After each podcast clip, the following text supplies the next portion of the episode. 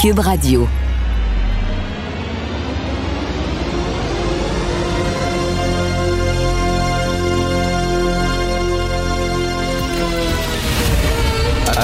Attention, cette émission est laissée à la discrétion de l'auditeur. Les propos et les opinions tenues lors des deux prochaines heures peuvent choquer. Peuvent choquer. Oreilles sensibles s'abstenir. Richard Martineau. Martino. Un animateur pas comme les autres. Richard Martineau. Cube Radio. Bon mardi, merci d'écouter Cube Radio. Alors finalement, les gens qui sont allés dans le sud, ils ont bien fait. Ils ont bien fait. C'est nous autres, les niaiseux, là, on, nous autres, on respecte les consignes, on respecte les règles, tout ça. On est vraiment épais, on est vraiment niaiseux. J'aurais dû sacrer mon camp dans le sud parce que lorsqu'ils reviennent, on surveille même pas s'ils font leur quarantaine ou pas. Même pas, c'est obligé, là. Même pas, c'est- savez-vous ce qu'on fait? C'est qu'ils reçoivent, ils t'envoient, c'est des appels robotisés. Ah, ça, c'est vraiment à rire du monde en Christie, là. Ça veut dire que tu peux être en train de faire la queue au Costco, pas de masque peut-être, je sais pas, dehors. Puis là, il t'envoie un appel robotisé en disant Êtes-vous chez vous?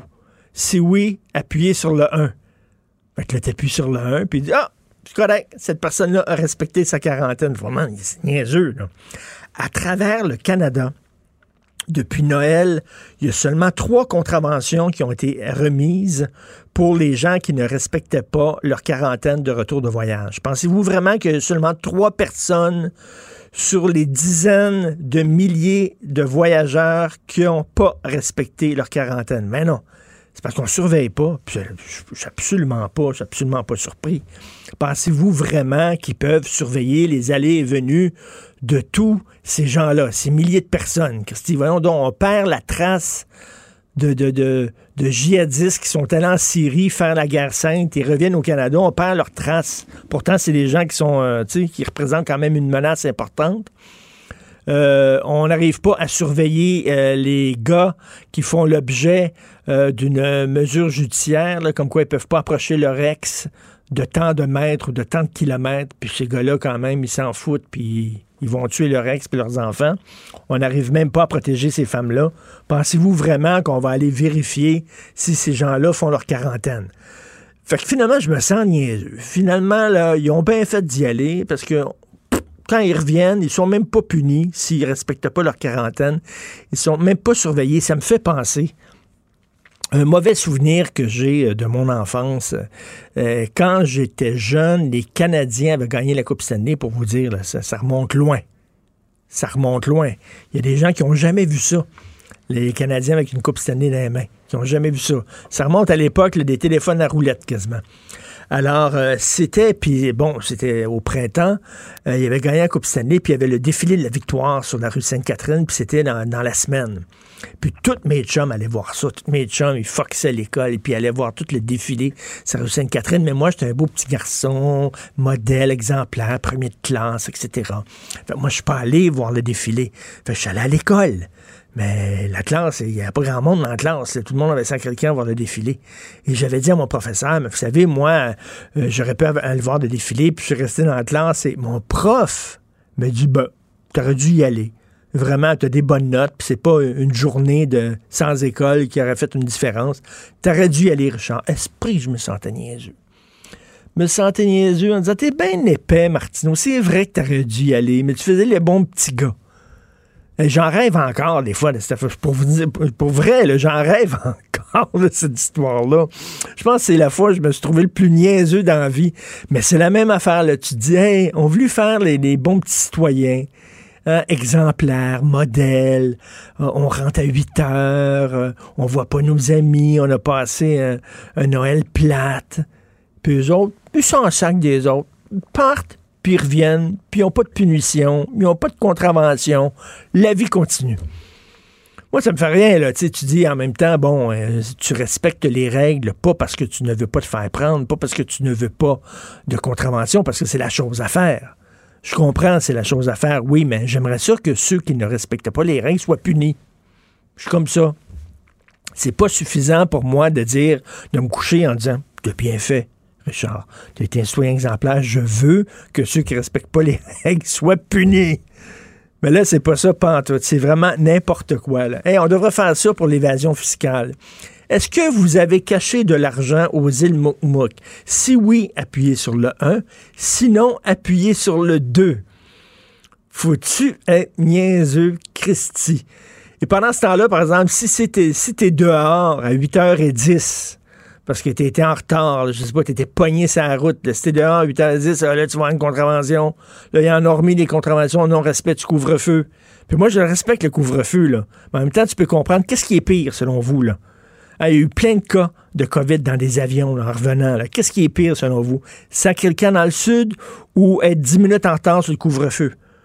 on dirait qu'on est plus sévère pour une, une, une, infraction qui est banale et moins sévère vis-à-vis des infractions qui sont extrêmement importantes.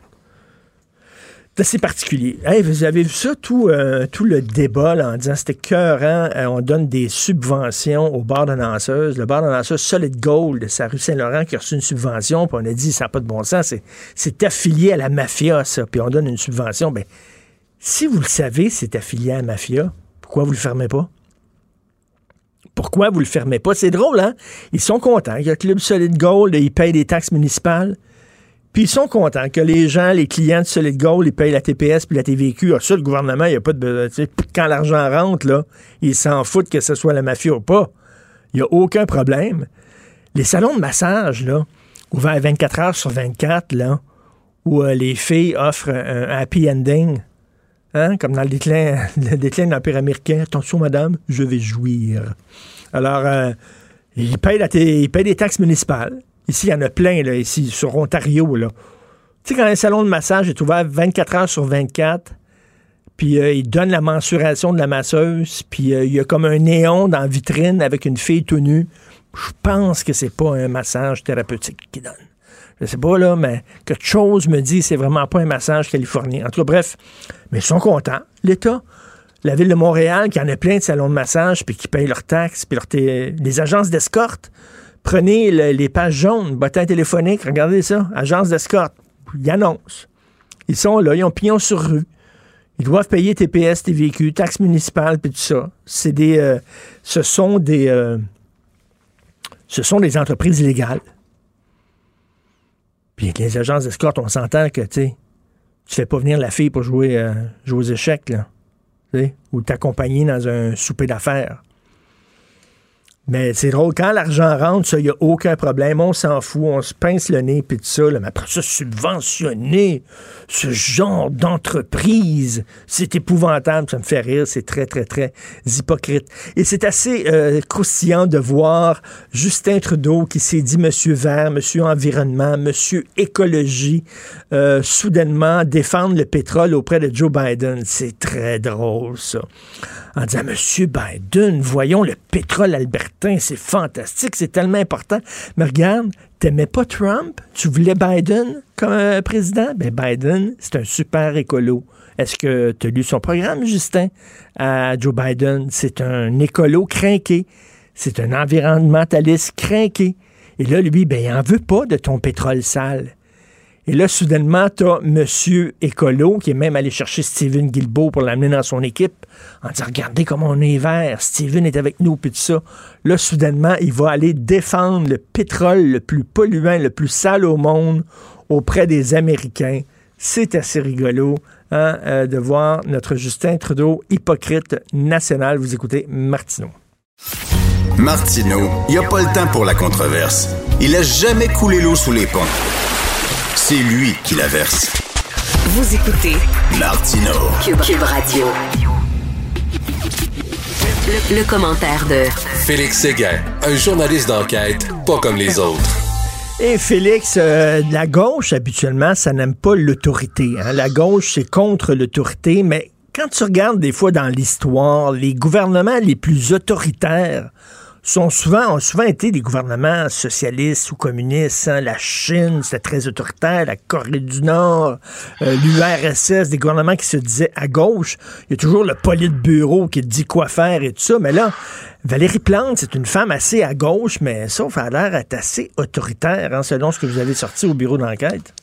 Ben oui, notre bureau d'enquête vient d'inscrire euh, son nom là euh, sur le tableau des, euh, des médias, justement, comme, comme nos concurrents là, qui ont rapporté des situations à l'intérieur du Parti Projet Montréal, qui est le parti de la mairesse Plante, là, qui révèle un, un, certain contrôle de la mairesse ou sinon un contrôle certain.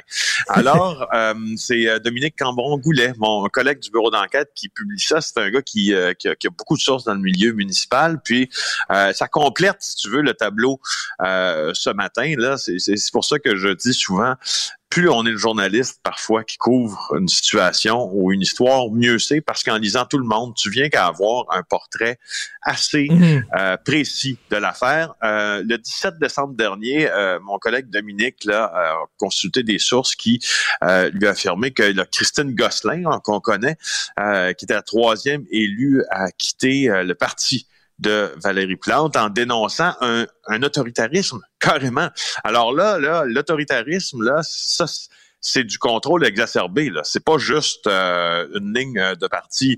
Alors, euh, Dominique a parlé à plusieurs personnes, euh, six élus, membres du personnel politique de Projet Montréal, qui rapportent tous des situations qui sont à peu près semblables.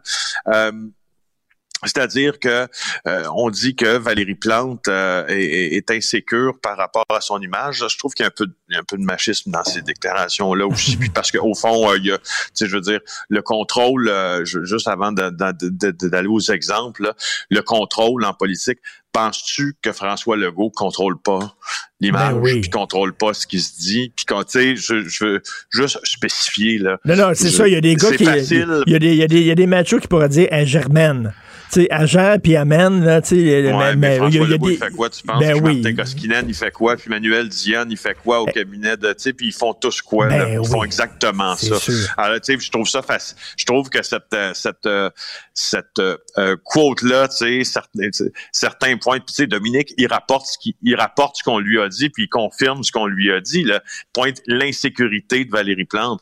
Hey, écoute, écoute, là, l'insécurité hein, d'une politicienne, je trouve que quand on met le doigt là, quand on met la main là, euh, ben le, bras passe aussi parce que je trouve qu'il y, y, a quelques pas à faire euh, pour que ça devienne, euh, je sais pas, pour que ben, mais, euh, euh, Félix, rappelle-toi, rappelle-toi, Félix, son slogan de campagne à Valérie Plante, c'était l'homme de la situation, en voulant dire, tu sais, j'ai la main de fer, je, je suis un peu, j'ai des couilles, tu sais, je suis autoritaire, l'homme de la situation.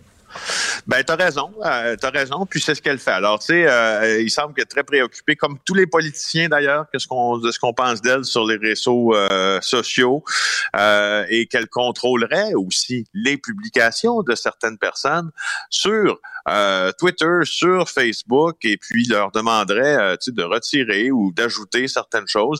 appelé à commenter là par Dominique Cambron-Goulet, Youssef Youssef, qui est le chef de cabinet euh, de Youssef Haman de Valérie Plante, il a dit que c'est normal que le cabinet exerce certains contrôles, comme un whip va le faire dans un parti. Ben, j'imagine aussi, tu veux pas non plus que les gens, je comprends qu'ils ont le droit à leur liberté d'expression, mais tu veux pas non plus que la pagaille pogne dans ton parti, puis qu'à un moment donné, ça se met à chicaner entre gens du même parti, puis euh, à dire, moi, je suis pas d'accord avec les orientations, puis tu veux dire, il faut qu'il y ait un semblant de cohérence là, quand même. Là.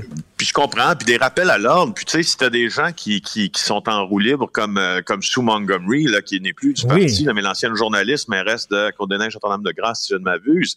Euh, euh, bon, même si les enquêtes, je crois, l'ont blanchi, là, je pense que si, si, elle a dépassé de loin ce qui était normal dans le cadre de ses fonctions, de dire, de faire, puis elle s'est fait rappeler oui, est-ce que vous êtes là, Félix? Euh, petit problème de ligne téléphonique? Mais c'est vrai que tous les chefs de parti font ça. C'est un juste équilibre à trouver entre la liberté de parole de ta gang, de tes troupes, puis en même temps d'avoir un semblant de cohérence. Si ça part en couille à gauche, à droite, puis on le sait en plus que ces temps-ci, euh, ces médias sociaux, quand t'es politicien, il y en a des fois, un petit verre de vin, deux petits verres de vin la pandémie, puis là, ils écrivent toutes sortes de niaiseries, puis après ça, ça les suit, ça leur colle à la peau. Je pense que c'est normal que tu surveilles euh, tes ouailles pour pas justement qu'ils se mettent dans le trouble, puis qu'ils écrivent n'importe quoi. T'imagines, vas-y, t'es chef de parti, là, puis t'as un député qui commence à appuyer toutes sortes de théories du complot complètement loufoques. C'est pas vraiment génial. Donc, euh, c'est un juste équilibre entre, euh, tu sais, il faut que tu sois autoritaire, mais il faut pas que tu sois trop non plus. C'est pas évident. Non, exactement. Puis euh, il y, a, dans ça quelque chose qui nous rappelle aussi que euh, la structure politique, euh, comme le dit la prof Danielle Pilette, spécialiste en politique municipale à l'UCAM, la structure pyramidale de la politique montréalaise permet peut-être un peu plus justement de contrôle. Alors voilà. Écoute, qu'est-ce qui se passe dans la Naudière des déneigeurs qui sont fait tirer dessus? C'est un peu débile. Oui, c'est ça. C'est un gars d'un déneigeur de Saint-Calixte, euh, de la, en fait, un déneigeur qui déneigeait dans un appareil, la municipalité de Saint-Calixte, dans la nuit de dimanche à lundi. Son véhicule était sur la route après la tempête dans fin de semaine. Et puis, on a vu passer ça sur la page Facebook de la ville que le véhicule et son opérateur sont fait tirer dessus à 2h30 du matin sur la route 335 à l'angle de la rue Hôtel de Ville dans un secteur très résidentiel de la municipalité. Tu vois les images, la balle est passée à travers euh, euh, la vitrine gauche du camion, dans le bas de la vitrine. Euh, on, le projectile, ça n'a pas atteint le, chauffeur, là, mm-hmm. mais il, a, il, a, subi un choc nerveux quand même. Alors la ville offre 1000 pièces pour des informations qui permettraient de retracer ce tireur-là. J'espère vraiment que quelqu'un va euh, va se manifester parce qu'un gars qui tire ses déneigeurs. Non, non, mais écoute, je, vais te dire, ça va pas non plus. Il est temps que la pandémie se termine parce qu'on est en train de péter des fios solides. Là. Quand je vois, là, tu as vu les, les maires de la ville, là, justement, tu parlais de l'UMQ, l'Union des municipalités. Là, on dit aux gens de se calmer, Christy. Les, les maires de la ville se font euh, harceler, intimider, menacer comme toi, comme les journalistes. Ça, il est temps que tout le monde euh, prenne son gaz égal. Écoute, Félix, euh, tu veux nous parler de la, directrice générale de l'Auto-Québec qui va partir avec une prime de séparation euh, assez gratinée, merci. Ben écoute, un demi-million. Mon Richard, ça se prend bien. Ça, c'est pas ben, Mon homme, euh, Lynn Reuter, euh, va, va, quitter ses fonctions. Ben, il, y a, y a, une grosse nouvelle là-dedans. Tu sais, après, euh, après les, les, les, le scoop de notre bureau d'enquête puis d'émission JA aussi sur le casino qui encourage les mafieux à venir dépenser en leur donnant ben des récompenses ben euh, Lynn Reuter qui euh, qui avait dit en entrevue qu'il n'y avait aucun blanchiment d'argent au casino à sa connaissance, ben il semble euh, et, et, je pense je pense même aussi Richard si je me fie à ce que toi Benoît m'avait dit là, je pense que vous aviez rencontré M. Legault pas longtemps après ça là, puis qu'il avait commencé à dire que c'était la fin pour Mme Reuter. Ben c'est la fin. Euh, elle, le, le, la firme Boyden a été mandatée pour dénicher un, successeur à Lynn euh, Reuter. Elle va quitter à la fin de son mandat le 31 mai en 2019. Donc, elle va quitter ou elle se fait quitter ou c'est, appelle ça comme tu veux. C'était la première femme à diriger l'Auto-Québec. Euh, c'est une des trois principales euh, sociétés d'État. Qu'est-ce qui rapporte le plus à Québec? SAQ, ben oui. Québec l'Auto-Québec. Alors, mais, sauf que bon, ça n'a pas eu des performances exceptionnelles, l'Auto-Québec, c'est ainsi bien sûr à cause de la pandémie, mais moi, moi ça, ça me fascine toujours euh, les primes de séparation. Ça devrait être selon la performance de ton entreprise que tu diriges ou de l'organisme que tu diriges. C'est-à-dire que souvent, euh, il y a des banques, par exemple, ou des entreprises, ils n'ont pas eu vraiment une bonne performance. Même les actionnaires ont perdu de l'argent et pourtant, lorsqu'ils quittent, les dirigeants partent avec le gros magasin ça devrait aller avec ta performance. Si tu as eu une bonne performance, OK, tu as ta prime de séparation. Mais si tu n'as pas eu une bonne performance, ben, tu l'as pas, ta prime. Ben oui, il y a ça, sauf que là, c'est compliqué avec la pandémie. Tu sais, c'est plusieurs centaines de millions de revenus en moins, puis la pandémie, c'est pas de la faute à Lynn Reuters, ça, c'est une, chose certaine, mais mm. euh, ce qui est aussi certain, c'est que j'applique ta réflexion aussi à la, oui, à la performance, mais à la performance éthique d'une organisation. Euh, quand il y a des scandales éthiques qui secouent ton organisation, puis qu'on est en mesure de prouver que euh, tu le savais, puis que tu n'as rien ou très peu fait, je, je sais pas, il doit avoir une grille d'évaluation à quelque part qui dit écoute, euh, ça va, ça, on va en tenir compte dans, dans notre tribu qu'on va te payer à, à une indemnité de départ. Je sais, mais non, c'est ça, c'est ma vision très, très, très, très idyllique de journaliste d'enquête, mais ça se passe pas. Bref. Toi, quand tu vas quitter, tu vas prendre ta retraite, pas tout de suite, j'espère. Est-ce que tu vas, as une prime de séparation extraordinaire qui t'attend? Ben, ça, tu quoi, c'est pas parti pour ça? J'essayais de voir si c'était possible, là, mais c'est, non, j'ai pas l'impression que ça va être ça. Écoute, au cours des prochains jours, tu vas suivre un méga procès qui se déroule en Italie contre la mafia.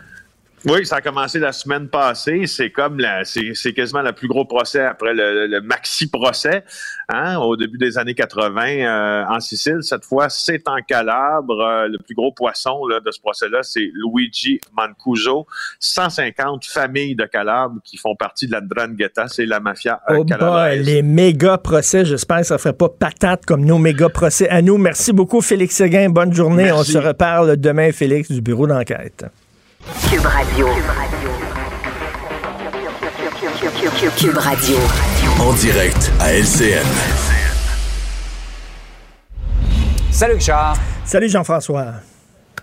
Alors, le Parti conservateur lésine pas avec l'extrême droite. Là, pas question de tolérer. Euh, disons qu'il y avait eu des propos controversés d'Eric Sloan, mais là, il a accepté de l'argent, disons, d'un nationaliste blanc. C'est ça, un suprémaciste blanc. M. Sloan lui-même dit, écoutez, je ne suis pas au courant de tous les chèques qui rentrent, de tous les dons. C'est mon équipe qui s'occupe de ça. C'est pas moi nécessairement qui regarde chaque chèque.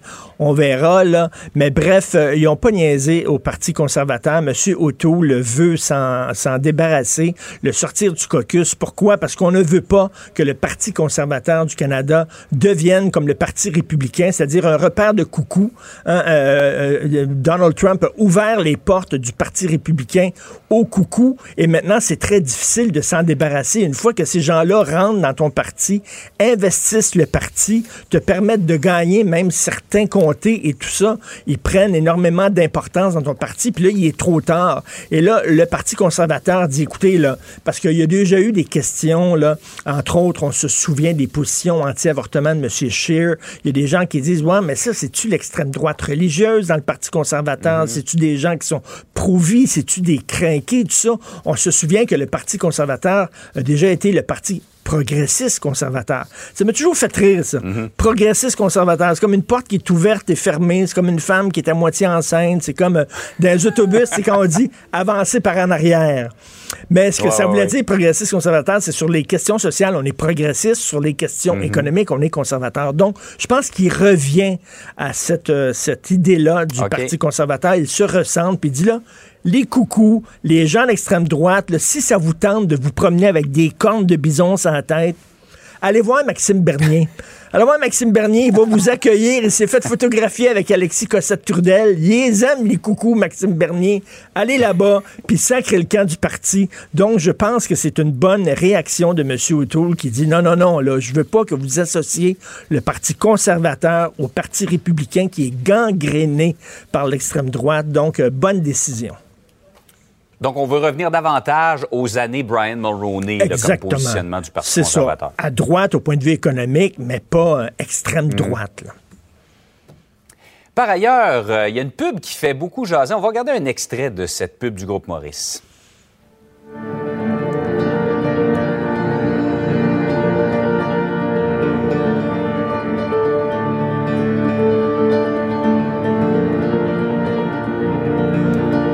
Les gens l'ont vu, cette pub-là. Euh, elle a commencé, je pense, le 31 décembre. C'est euh, euh, cette pub où on voit Hélène Bourgeois-Leclerc vieillir artificiellement. Ça nous rappelle que on va tous y arriver un jour, hein? Exactement. Écoute, moi, le groupe Maurice, bon, gère des résidences pour personnes âgées. Je connais pas. Je veux pas faire la promotion de ce groupe-là. J'ai aucune mm. idée si c'est des bonnes résidences ou pas. Mais leur publicité est exceptionnelle. De prendre une fille comme Hélène Bourgeois-Leclerc, qui est jeune, qui est pétillante, qui est sexy, tout ça, et soudainement de la voir vieillir et qu'elle la voir à 90 ans, et on parle des vieux de demain, et ça nous rappelle, Jean-François, que les vieux qu'on voit, c'est pas rien des vieux ce sont des citoyens qui ont eu un passé, qui ont eu des histoires, qui sont tombés en amour, qui se sont séparés, qui ont eu des passions d'amour torrides peut-être aussi, et que c'est des gens... Écoute, je parlais la semaine dernière, Jean-François, à Joël Denis. 84 ans. Mhm. Le gars des tannants. puis qui me disait, Ah, là, oui, oui, oui. qui me disait, écoute, j'ai 84 ans, puis je bande encore. C'est ça qu'il me dit en ondes. Il dit après l'entrevue. Il dit après l'entrevue, ma femme m'attend, puis elle le regrette pas. OK, bon, écoute, ça, c'est Joël Denis. Mais bref, il me disait, il me disait, on est en train de faire du triage avancé. C'est-à-dire qu'entre un jeune et un vieux, un vieux, on va décider de guérir le jeune plutôt que de guérir la personne âgée. Et je peux comprendre qu'on a fait notre vie, mais ma vie est importante encore. J'ai 84 ans, je suis en forme, j'ai encore des plans pour l'avenir. Je veux voir grandir mes petits-enfants. Ma vie, elle n'est pas moins importante qu'un jeune. Et je trouve que la vieillesse, on la met sous le tapis. On n'en parle pas. Regarde la vrai. façon dont on traite nos vieux. Et là, cette publicité-là nous ramène en pleine face que, puis je vous le dis, là, je vous le dis d'expérience, après 40 ans, là, c'est ça. Après 40 ans, tu clignes Ouais. des yeux, là, Ouais. t'as 60, là. Ça va super vite. Ouais. Et euh, les, les- les- les vieux d'aujourd'hui ont été jeunes. Et vous, les jeunes, que vous pensez que vous êtes arrivés, puis vous êtes un cadeau de Dieu, là, avant vous, là, c'était vraiment la grande noirceur. Vous êtes arrivés, les petits lapins, puis tout est extraordinaire, puis tout ça, là. vous allez devenir des vieux fripés. OK? Chez Des vous. vieux petits lapins. Des vieux petits lapins. oui, des vieux petits lapins. Alors, et, c'est- et je, je lisais une fois dans un livre d'histoire, dans une civilisation, je sais pas si c'est la Grèce antique ou la Rome antique, on mettait des statues au coin des rues et des statues de vieux et c'était écrit « Ce que je suis, vous le serez ». Et je trouve ça très important de nous vrai. rappeler que bon. ces gens-là, euh, c'est nous dans pas grand temps. Et si vous voulez avoir une belle vieillesse, c'est aujourd'hui qu'il faut travailler là-dessus. C'est aujourd'hui qu'il faut travailler là-dessus parce que c'est vous qui allez être peut-être dans les CHSLD, dans les résidences pour personnes âg- âgées plus tard. Donc, important. Et, comme on dit ça, Richard, euh, on reconnaît l'avancement d'une société à la façon dont elle traite ses aînés. Il me semble. Exactement, c'est ça. La la façon dont on traite, c'est plus vulnérable aussi, là, les, les- les Mhm. handicapés, les aînés et tout ça. Et bon, ben, je salue Joël Denis. On sait ce qu'il va faire cet après-midi. Richard, passe une belle journée. Salut, bonne journée tout le monde. Salut. Martino, souvent imité, mais jamais égalé. Vous écoutez Martino, Cube, Radio. Alors, le Parti conservateur qui tient à dire à tout le monde que les coucous, les gens d'extrême droite, ne sont pas bienvenus au parti. Nous allons parler avec M. Gérard Deltel, leader parlementaire de l'opposition officielle, député de Louis-Saint-Laurent. Bonjour, M. Deltel. Bon matin, M. Martineau. Alors, la semaine passée, j'avais Emmanuel Latraverse qui vient euh, deux fois par semaine à l'émission parler de politique fédérale, puis elle disait le Parti conservateur devrait profiter de ce qui s'est passé au Capitole, les images dégradantes, la scène épouvantable qu'on a vue, pour justement dire à tout le monde, rassurer les gens et dire que si vous voulez vous promener avec des cornes de bison sur la tête, venez pas au Parti conservateur, mais finalement, je sais pas si votre chef a écouté Emmanuel Latraverse, mais effectivement, c'est ce que c'est le message que vous avez lancé que vous tenez à lancer. Là? Ouais, J'avoue que les, les comptes des bisons, là, ça, je n'y avais pas pensé, là, mais euh, c'est sûr que- c'est sûr qu'on qu'on s'est fait des réflexions. Je vais être bien honnête avec vous, c'est quand on voyait nos adversaires nous envoyer des pots de peinture dans la face, en sous en, en sous-entendant qu'on était comme eux autres, puis tout ça, le moment donné, ça va faire, là, tu sais. Et en politique, une des lois cardinales, c'est de dire ne permets pas à tes adversaires de te définir, définis-toi toi-même. Tout Alors, à c'est fait. ce que le chef a fait euh, dimanche en publiant un texte, somme toute, euh, pas très long, là, quelques paragraphes, mais dans lequel il disait exactement où il était, ce que nous sommes, ce que nous voulons être, ce que nous voulons être comme gouvernement et ce que nous sommes pour accueillir les gens chez nous. Et cela dit, ce n'était qu'un rappel de ce que M. Otto l'avait dit quelques minutes après son élection en disant euh, que vous soyez hétéro, LGBTQ ou que vous ne sachiez pas encore ce que vous êtes, vous êtes le bienvenu chez nous, que vous priez le jeudi, le vendredi, le dimanche ou que vous ne priez pas pantoute, vous êtes le bienvenu chez nous. Ça suffit de dire que chez les conservateurs, on n'accepte pas telle ou telle personne. Non. Si vous avez des principes euh, économiques conservateurs, vous êtes les bienvenus chez nous. Et quant au reste, ça vous regarde. Mais tous les partis, hein, des fois, on attire, on attire ce que j'appelle des mauvais amis, des gens qui nous aiment pour les mauvaises raisons. Prenez les partis un peu à gauche. euh, On le sait qu'il y a une frange de la gauche qui est une frange assez extrême, qui sont pour la censure, toute la gang de woke, qui voit du racisme partout. euh, euh, on veut, quand tu es un parti de gauche, tu veux pas nécessairement avoir ces gens-là dans ton parti. Je pense que tous les partis, il faut se protéger des mauvais amis. Ça, c'est sûr qu'il faut établir la ligne. Et puis, si vous êtes à l'aise, vous êtes à l'aise. Vous n'êtes pas à l'aise, vous n'êtes pas à l'aise. Puis c'est tout. On appelle ça la démocratie. On n'oblige personne. Sauf que la question est, où est-ce que vous vous situez? Et comme on a vu, malheureusement, dans le cas de M. Sloan, qu'il a accepté un chèque de contribution pour sa campagne euh, au leadership d'un, d'un extrémiste de droite euh, imbuvable, d'un néo-nazi, mhm. tout ça, ben, ça méritait une condamnation sévère et c'est ce qui a cours actuellement. Il faut envoyer un signal clair quand on est chef. Mais M. Sloan, il dit que c'est les, députés, là, ils voient pas tous les chèques qui passent. Là. dire, à un moment donné, c'est, son équipe qui a fait ça. Est-ce que vous donnez la chance aux coureurs euh, en disant, ben, est-ce que vraiment un politicien est au courant de tous les dons là, qui ont été donnés en son nom, à son parti. Il faut, il faut s'en assurer que que d'où l'argent vient, puis que si cette personne-là a décidé de donner des sous à M. Sloan, c'est peut-être parce qu'il y avait des bonnes raisons que lui de penser que M. Sloan était d'accord avec ce que lui pensait, mais c'est pas exactement la chose à faire. Euh, rappelons-nous, malheureusement, puis je ne vais pas casser du sucre, du, sucre sur le dos de M. Sloan, mais la réalité est malheureusement criante de vérité et, criante de fait. Euh, c'est que cet homme-là, pendant la crise de la pandémie, qui avait dit que, ouais, euh, la, directrice de la santé publique au Canada, pas sûr qu'elle est du bord du Canada, peut-être plus du bord de la Chine parce que ses origines. Écoutez, ça n'avait aucun bon sens faire ce type de réflexion-là. On pouvait peut-être comprendre que dans une course au leadership, un candidat dise des bêtises, mais à un moment donné, mm. quand ça commence à s'accumuler, ça commence à s'accumuler. Puis malheureusement, c'était le cas.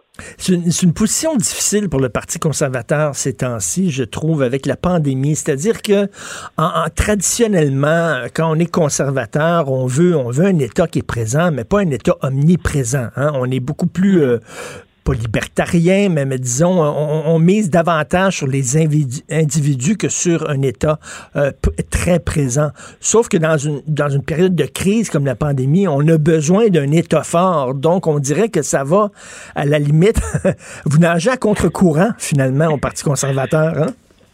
En fait, ce qu'il faut, c'est de s'occuper de ses affaires. Et souvenez-vous qu'il y a bientôt un an, malheureusement, ça va bientôt faire un an qu'on est dans la crise, M. Trudeau, ça il a pris deux semaines avant de fermer la frontière. Alors là, c'est pas une question de savoir est-ce que l'État est fort ou pas fort. La question, c'est de savoir occupe-toi de tes affaires, occupe-toi-en comme il faut. Puis nous autres, on était les premiers dès le mois de janvier 2020 à sonner l'alarme, puis à, parler de la question de la, frontière, puis on se faisait traiter de raciste à ce moment-là par les libéraux bien pensants. Alors nous, on fait nos devoirs. Même chose cet automne, quand on a posé plein de questions sur les tests rapides, on demandait au gouvernement de faire reconnaître les tests rapides le plus rapidement possible, c'est moi l'expression, parce que c'est votre responsabilité comme on a besoin.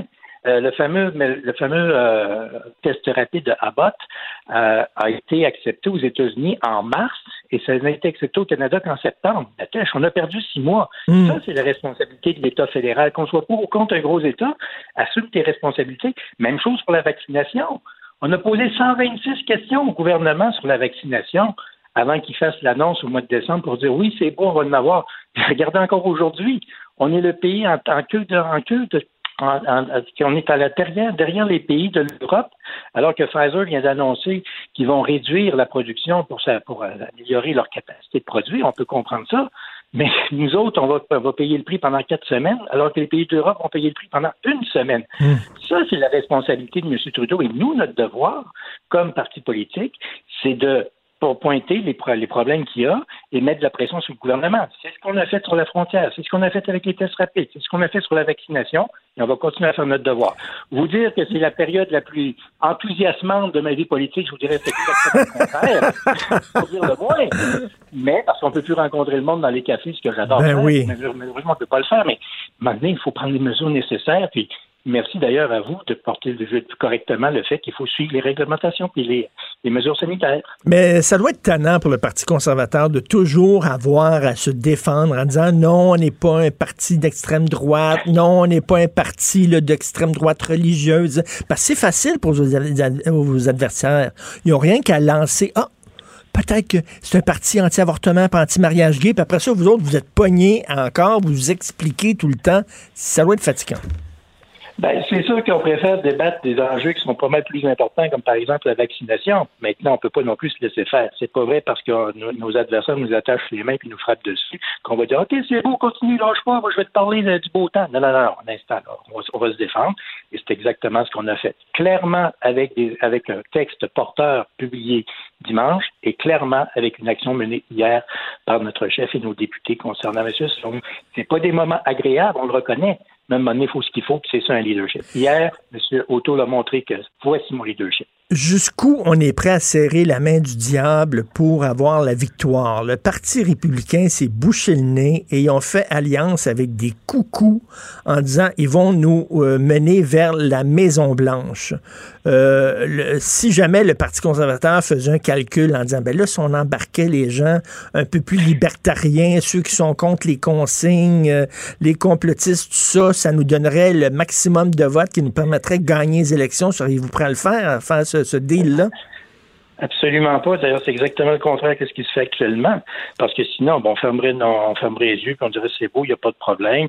Qu'un qu suprémaciste, un, suprémaciste blanc, euh, voilà, dise euh, c'est beau, je donne l'argent à, un candidat conservateur, il n'y a pas de problème. Là, on serait dans le trouble. Mais c'est au contraire, faire preuve de courage et de leadership que de dire n'a pas de bon sens. Et d'ailleurs, souvenez-vous, vous avez, vous aimez l'histoire. Souvenez-vous en 83. Ça faisait à peine quelques mois que M. Mulroney était devenu chef du Parti conservateur, que les libéraux ont déposé à la Chambre des communes, comme M. Mulroney était chef de l'opposition officielle, une motion pour défendre les franco-manitobains. Il y avait beaucoup de monde au Parti conservateur qui voulait rien savoir de ça. Mulroney a dit à son caucus, écoutez bien, là, moi, je suis pas ici pour être chef de l'opposition toute ma vie, je suis ici pour être gouvernement, puis tenir un gouvernement responsable au Canada. Fait que vous me suivez, vous n'êtes pas d'accord, c'est votre camp. Bang! Ça, c'est un leader. Et Harper avait fait exactement la même chose avec la reconnaissance de la nation québécoise en 2006. Il dit oui, c'est une nation, vous n'êtes pas content, sacrez votre camp c'est bon, merci, on l'a fait. On continue. Mais c'est ça qu'il faut faire maintenant. Et en, terminant, euh, là, euh, c'est assez, assez croustillant, c'est assez savoureux de voir Justin Trudeau se faire le grand défenseur du pétrole auprès du pétrole albertain, auprès de Joe Biden. Mais là, ça ne vous tente pas de dire, hey, le pétrole, c'est nous autres, c'est le Parti conservateur, c'est nous autres qui défendons le pétrole. C'est pas toi, toi, c'est censé être écolo, toi, Justin.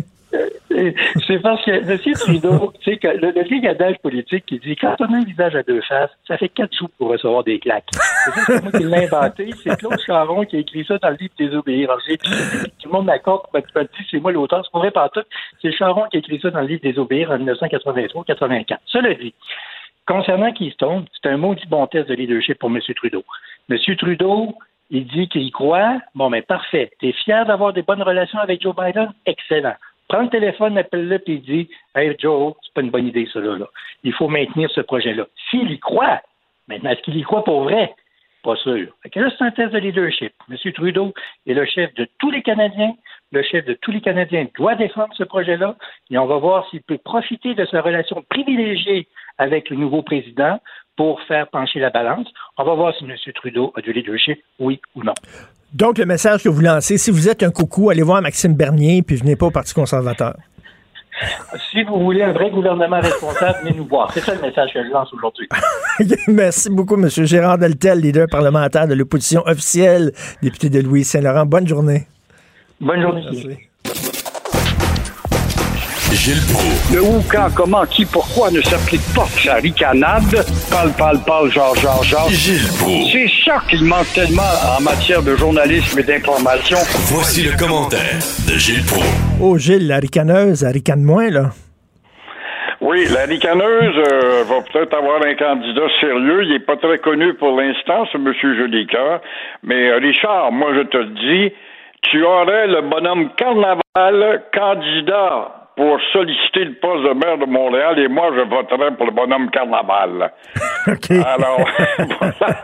il y a un candidat, M. Jolicoeur, qui est expérimenté en matière municipale. Il s'amène pour affronter la ricaneuse. Il dit que Montréal est une ville sans dessus, sans dessous. On le voit par le Festival des Contes et des Tours, les trous qui se rapiècent pas, les graffitis dont on s'est jamais attardé. Ça, elle s'est jamais attardée là-dessus, sur Macra. Mm. Par contre, elle euh, organise un party à 20 000 piastres au parc euh, Jean Drapeau pour la propagande avec Laurent Duvernay-Tardif, ce grand footballeur en médecin, puis talent dans le football, etc., puis réputation internationale. Ça fait bien, pose-moi dans tes bras.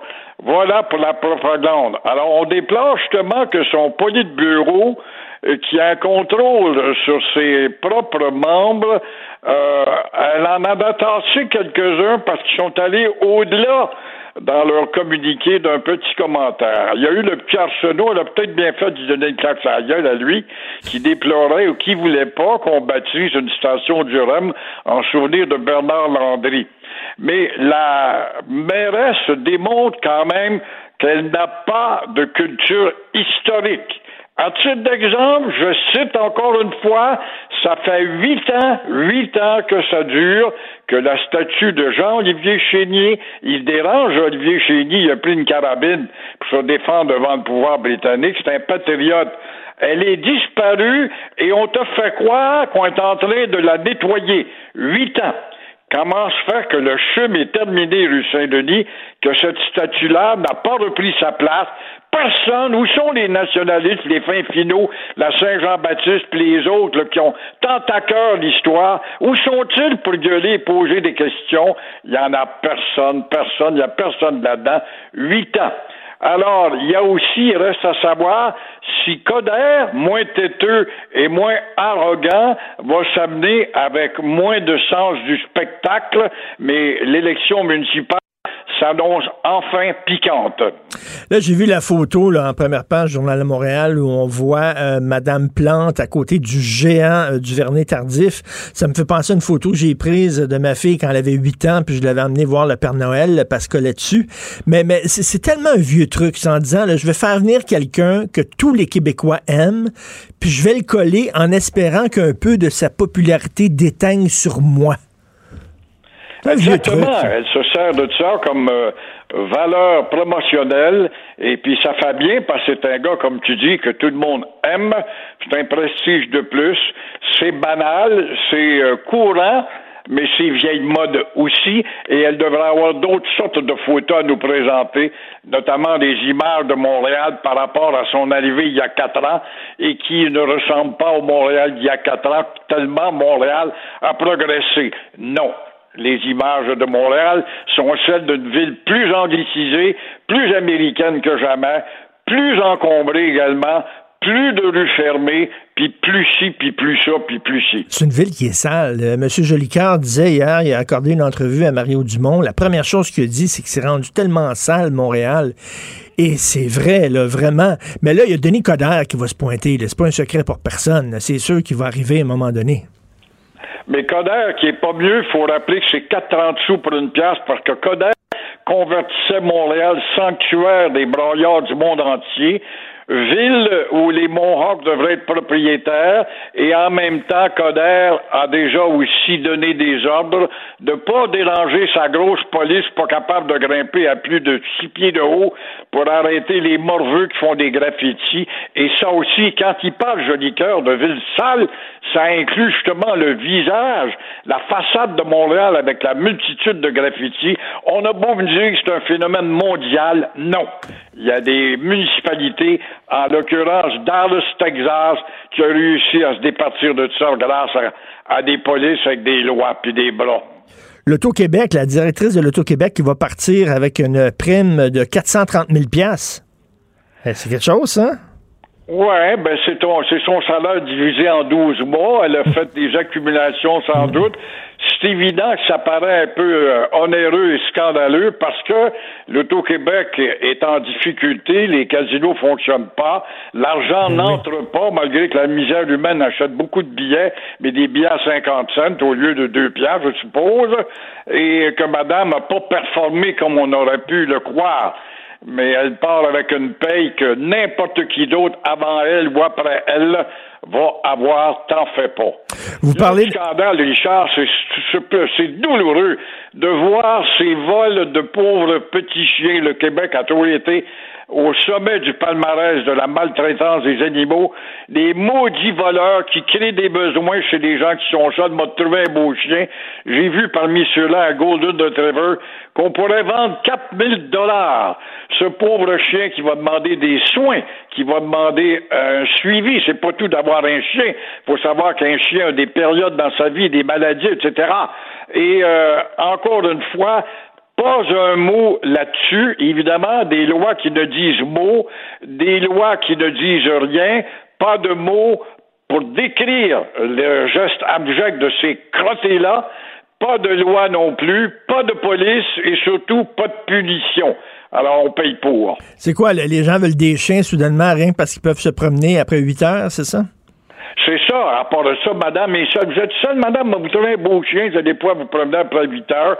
Alors, mais le gars qui euh, se fait client là-dedans euh, peut pas être un gars ben, ben, ben, ben honnête, ne pas savoir qu'après 8 heures, c'est sûr tu peux te promener avec ton chien, mais qu'on te trouve un chien, un malfrat dans ton quartier, moi, vous en trouvez un chien, moi, qu'est-ce que vous aimeriez avoir? Il y a la pauvre fille qui expliquait ça hier à la télé, que son chien était dans la cour avec sa laisse, à servir de bon dans sa cuisine pour sortir, puis le chien était déjà disparu, vendu quelque part, on ne sait pas, comme un marché d'esclaves. Qu'est-ce que vous pensez qui va arriver à Donald Trump après-demain?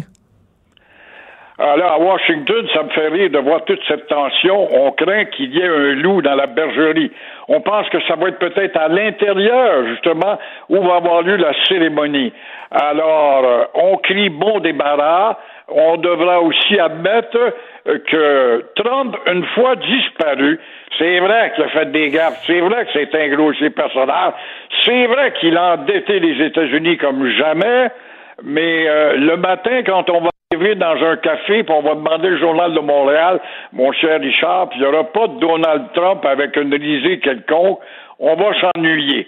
Parce que Joe Biden, c'est un bon gars, mais il y a déjà des trous de mémoire, et que fera-t-il de mieux face à Kim Jong-un, par exemple, que fera-t-il de mieux face à Poutine, qui veut ériger son empire et redevenir un tsar, face à la Chine, qui est dans une production d'armement et de fabrication d'avions de chasse, si on n'en parle pas, alors, Biden est un homme d'hésitation. Il va être l'objet de caricatures et après ça, on va s'apercevoir qu'un politicien ou un autre, on chialera toujours. Mais une chose est sûre, c'est que le Trumpisme comme mouvement, ça va survivre à Donald Trump. Ça va continuer. La gang de coucous qu'on a vu avec des cornes à la tête, ils tourneront pas tranquillement chez eux. Là. Non, coucou étant coucou, et dans les manifestations, on trouve toujours des coucous. Ils sont en plus petit nombre dans nos manifestations chez nous, mais là-bas, évidemment, c'est un pied 330 millions. Ils auront toujours un, noyau de 3, 4, 5 millions de coucous prêts à sortir euh, la carabine ou la mitraillette, à faire un fou dépendant du manque de pilules qu'ils auront justement oublié de prendre mais euh, ça ne changera pas. Le Parti républicain y goûte beaucoup, mais à l'intérieur de ces votes républicains, comme tu dis, il y a des coucous qui sont pas plus républicains que d'autres choses. Ils sont trumpistes. Ils sont trumpistes. Donc, est-ce que, est-ce que vous pensez que tout, euh, tout va aller euh, calmement demain? Il va y avoir tellement de sécurité, il ne se passera pas grand-chose. J'ai bien l'impression que c'est un arsenal. Il va y avoir la consolation de ces coucous-là de dire aux autorités et au Parti démocrate, voici, bande de connards, vous avez dépensé 50 euh, millions pour la sécurité pour une cérémonie de deux heures à laquelle nous n'avons même pas participé. Mais on vous prépare des coups éparpillés ici et là dans un temps ultérieur, probablement. Merci beaucoup, Gilles. On se reparle demain. Bonne journée. À demain. Au revoir. Joignez-vous à la discussion. Appelez ou textez le 187 Cube Radio 1877 827 2346. La chronique argent. Une vision des finances pas comme les autres. Nous parlons d'économie avec Yves Daou, directeur de la section argent du Journal de Montréal, Journal de Québec, animateur ici du balado Mêlez-vous de vos affaires sur l'économie qui est disponible tous les vendredis dans notre bibliothèque balado. Yves, on sait que Couchetard et Carrefour se sont fiancés en secret. Là, on va-tu au noces, là? Il va-tu avoir un mariage ou pas? Ben, il n'y en aura pas de mariage encore euh, jusqu'à temps qu'il y ait une élection présidentielle. donc, euh, donc on voit la frustration. Hier, écoute, je te disais ça, là, il y avait l'appel conférence avec la haute direction de, de Couchetard hier et on voyait très bien euh, comment c'était très avancé économiquement. il y avait quand même la lettre d'intention. Il y avait déjà depuis Écoute, depuis le début, déjà, il avait visité presque 500 magasins hypermarchés. Euh, donc, tout est en train de se ficeler, mais là, il y a probablement une fuite à l'intérieur de toutes ces visites-là. Puis toutes les, quand tu commences à visiter des supermarchés, c'est normal qu'il y ait peut-être quelqu'un qui est au courant puis tout ça. Ben oui. là, évidemment, ben là, ça fuit. Euh, et là, la politique s'en est pris euh, là-dedans. Donc hier, le, en passant, je veux juste te dire qu'en France, ils appellent ça les supérettes. Donc, Ah oui, les les magasins, ben oui. les supérettes. Donc, euh, je pense au slogan, c'est de perrette à supérette pour couche-tard. Mais c'est comme, c'est comme les, les, les, carrefours, c'est comme, c'est pas des, c'est pas des supermarchés de grande surface, là. C'est vraiment moyenne grandeur, là. C'est ça, c'est des hypermarchés. Quand même, dans Carrefour, tu as des hypermarchés, là, tu des grands détaillants en alimentation, là, mais tu as aussi des, dans la proximité des, des petits villages. On s'entend que la densité en France est plus grande qu'ici.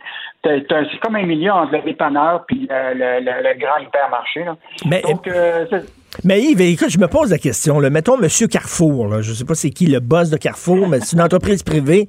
Monsieur Carrefour, il a construit son entreprise, ça a marché, c'est gros, c'est gros, c'est le plus gros employeur euh, privé en France. Là, si lui décide de vendre, c'est bien de ses maudites affaires, c'est son entreprise à lui. Comment se fait le gouvernement peut arriver, le gouvernement français, en disant non, on t'interdit de faire ce que tu veux faire avec ton entreprise? Ben, la question, c'est que c'est comme tous les pays actuellement. Tu sais qu'il y, a un- il y a un mouvement de protectionnisme euh, économique actuellement, puis il y a des secteurs que tu as identifiés.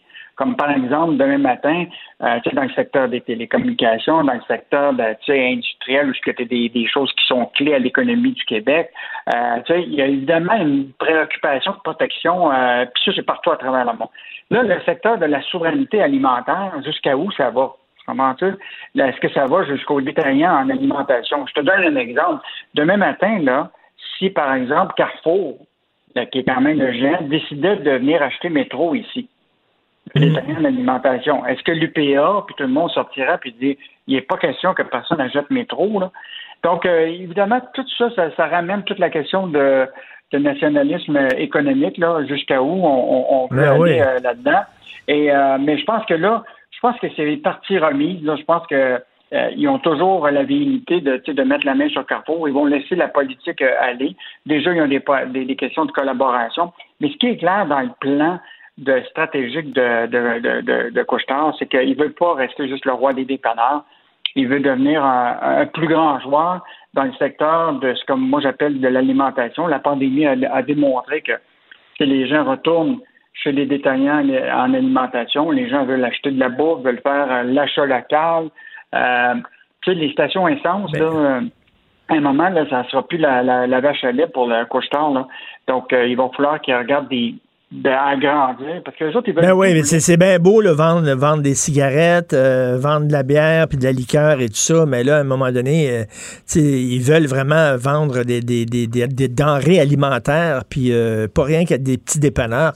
Mais je reviens là-dessus, là. C'est quand même... Je trouve ça quand même hallucinant que tu n'as pas le droit de faire ce que tu veux avec ta propre entreprise, que tu as bâti, que tu as réussi à faire gra- grandir. Puis là, à un moment donné, le gouvernement te met le bâton d'un roue. Euh, Bon, en tout cas, c'est ce qui se passe avec Carrefour, visiblement. Et ça, c'est pas, c'est une, c'est une décision politique. C'est pas une décision Ah, parce qu'on veut là être souverain au point de vue de notre alimentation en France. Hey. Mais faut pas oublier là, que euh, je suis bien d'accord avec toi. Puis euh, l'idée, c'est qu'il y avait quand même mon père d'investir euh, presque 3 milliards dans, dans Carrefour, de maintenir les emplois, tout ça. C'était. Puis Carrefour, ça allait pas tellement bien. Là. Donc, avoir un joueur qui sait opérer des, des- de, de ce type de, marché aurait été, à mon avis, peut-être, puis pas juste ça, c'est que même les actionnaires actuels de, Carrefour étaient d'accord. C'est juste que là, la politique s'en est mêlée, Mhm. puis là, effectivement. Mais ce qui est intéressant, euh, je reviens sur les déclarations de notre ministre de l'Économie, Fitzgibbon. là. C'est intéressant d'avoir un débat entre lui et Bruno Le Maire. là. Tu sais, lui, il dit effectivement, c'est pour des raisons le politique, tout ça. euh, Mais dans l'article de ce matin de Sylvain Larocque, il dit, il, dit ça, le Québec ne doit pas nécessairement imiter la France et bloquer les prix de contrôle étrangers.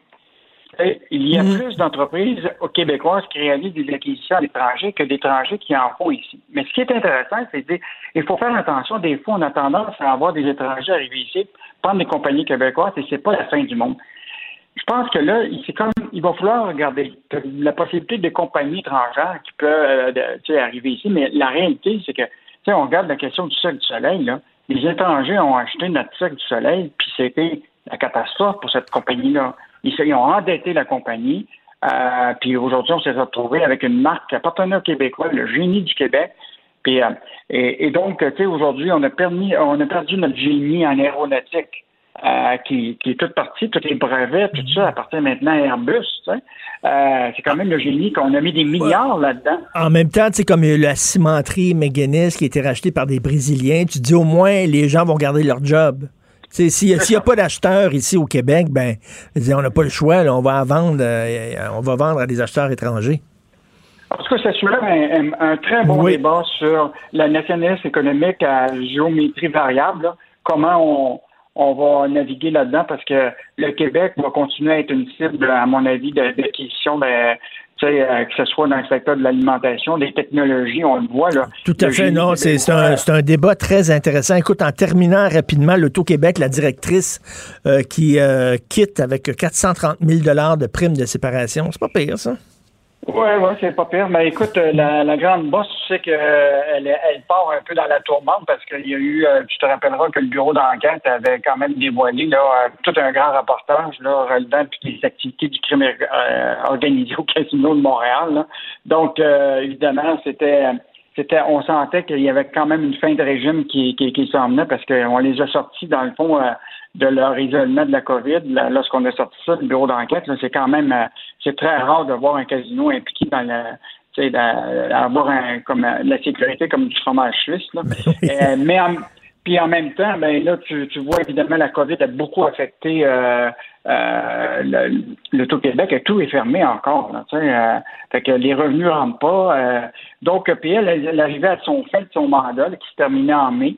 Euh, donc, elle n'a pas renouvelé. Elle aurait pu renouveler pour continuer, mais c'est une dame qui a quand même 75 euh, ans. Là. Donc, peut-être que c'est dit, euh, moi, relever tous les défis que ça représente, peut-être c'est, euh, c'est plus, plus difficile. Mhm. Donc, mais ce qui est intéressant, c'est toujours la transparence. Ils ne l'ont pas annoncé. C'est nous autres qui avons découvert qu'il y avait une firme de recrutement de cadres qui s'appelle Boyden qui préparait un processus pour trouver un nouveau président. C'est pas l'Auto-Québec qui est arrivé puis a dit euh, on, on, est prêt à elle, elle va quitter, on veut la remplacer, tout ça. C'est toujours la. Je pense que c'est toujours ça qui met en doute. Ben oui. Le, fait que, ben, il a été, euh, pour toutes sortes de raisons, ils ont décidé de lui dire, ben finalement, ce serait mieux que tu renouvelles pas. Euh, c'est fou à quel point les organismes d'État manquent de transparence, que ce soit Hydro-Québec, que ce soit l'Auto-Québec, que ce soit Radio-Canada au fédéral aussi. C'est comme l'État dans l'État. Merci Yves, on se reparle demain. Bonne journée. Bonne journée. Salut. Martino, souvent imité, mais jamais égalé. Vous écoutez Martino, Cube, Radio. Alors, je me suis regardé dans le miroir ce matin, chose que j'essaie de faire le moins souvent possible parce qu'à mon âge, une crise cardiaque est si vite arrivée. Et euh, je me disais, les cheveux, ça va pas pantoute, là. Ça va pas pantoute. Je ressemble à Astérix dans Ciné Cadeau. Vous l'avez vu, Tu sais, quand il prend la mauvaise potion puis les cheveux, ils poussent, ils poussent, ils poussent, euh, on commence tous à ressembler comme à première pandémie. Je regarde ici les, gens qui travaillent ici à Cube Radio. Là, on a tous besoin d'une coupe de cheveux. Est-ce que les salons de coiffure offrent un service essentiel? Oui, répond Mme Catherine Morissette. Catherine Morissette, elle est mairesse de Saint-David de Falardeau, mais elle est aussi propriétaire d'un salon de coiffure, le salon Petit Paris Coiffure. Elle est, elle est avec nous. Bonjour, Mme Morissette. Bonjour, M. Martineau. C'est vrai qu'on ressemble tous au début de la pandémie, la première pandémie, là, euh, on, avait toute l'air fou. Là je, sais pas si, sais pas si on a de l'air fou, là, mais on a de l'air mal peigné. J'aime bien, ma blonde, mais quand elle s'approche de mes oreilles avec un ciseau, j'ai peur en maudit. Là. Hum, écoute, il y, y, a des comptes qui peuvent se rendre là. là. Alors, vous, vous avez fait circuler une pétition. Vous êtes rendu là, pour garder justement les salons de coiffure ouverts. Vous êtes rendu à combien de ce matin? Là, combien de gens qui ont signé? J'approche le 1000. Je me suis à 387 ce matin et là, j'approche le 1000. OK, donc euh, là, vous voulez avoir, vous, 1500 signatures? Ah, et plus, là, écoute, euh, ça, c'est euh, c'est confortable. C'est sûr qu'à 3000, c'est le fun d'aller au gouvernement puis de, de dire est-ce qu'on peut discuter. Et pourquoi c'est un service essentiel pour vous? Écoutez, euh, au, début, là, au tout début de, la pandémie, c'est normal. Tu sais, moi, je, suis entièrement pour euh, ce qui a été fait. Euh, c'est, pas une, je, me rebelle pas, là, c'est pas une question. Sauf que le but c'était de, de ce qu'on a fait. On a montré qu'on était capable de ne pas avoir d'éclosion, on était capable de, de ne pas le donner ni de le contracter parce qu'on est vraiment gossant. Quand tu rentres au salon de coiffure, si tu touches à la table, on nettoie la table. Si tu t'assois sur une chaise, on nettoie la chaise. Ce qui se fait pas euh, à l'hôpital, là. On se comprend, là? Euh, exactement. Fait que, tu sais, t'as pas le droit d'amener de dos parce que tu peux pas enlever ton masque. Ah non, mais c'est, c'est vraiment, là, puis les mains dans l'eau, ben, nous autres, euh, on est assez... Euh... Fait qu'on a pris nos responsabilités. Puis moi, je considère que là, maintenant, on, on, connaît plus le virus. Il faut apprendre aussi à vivre avec ces, événements qui vont arriver. Puis honnêtement, je, puis je suis vraiment très persuadée que euh, notre responsabilité envers nos clientes, parce que tu sais, souvent, les coiffeuses, c'est précaire. Hein? Ça que ça nous tente pas des perdre, nous autres, parce qu'il y a eu une éclosion. Puis comme personne, d'ailleurs, comme tous les commerces, là, on se comprend. Là. Fait puis côté psychologique, ben, écoute, il y a des, dames là, qui viennent, euh, c'est leur seule sortie. Sais, des fois, on rit, on dit, ah, c'est ma psychologue. Ben oui. Ben, c'est non, pas, non, mais, mais, mais moi, vous dire, là, Madame Morissette, ma mère, ma mère, sa petite sortie, c'est le vendredi, elle va voir sa coiffeuse.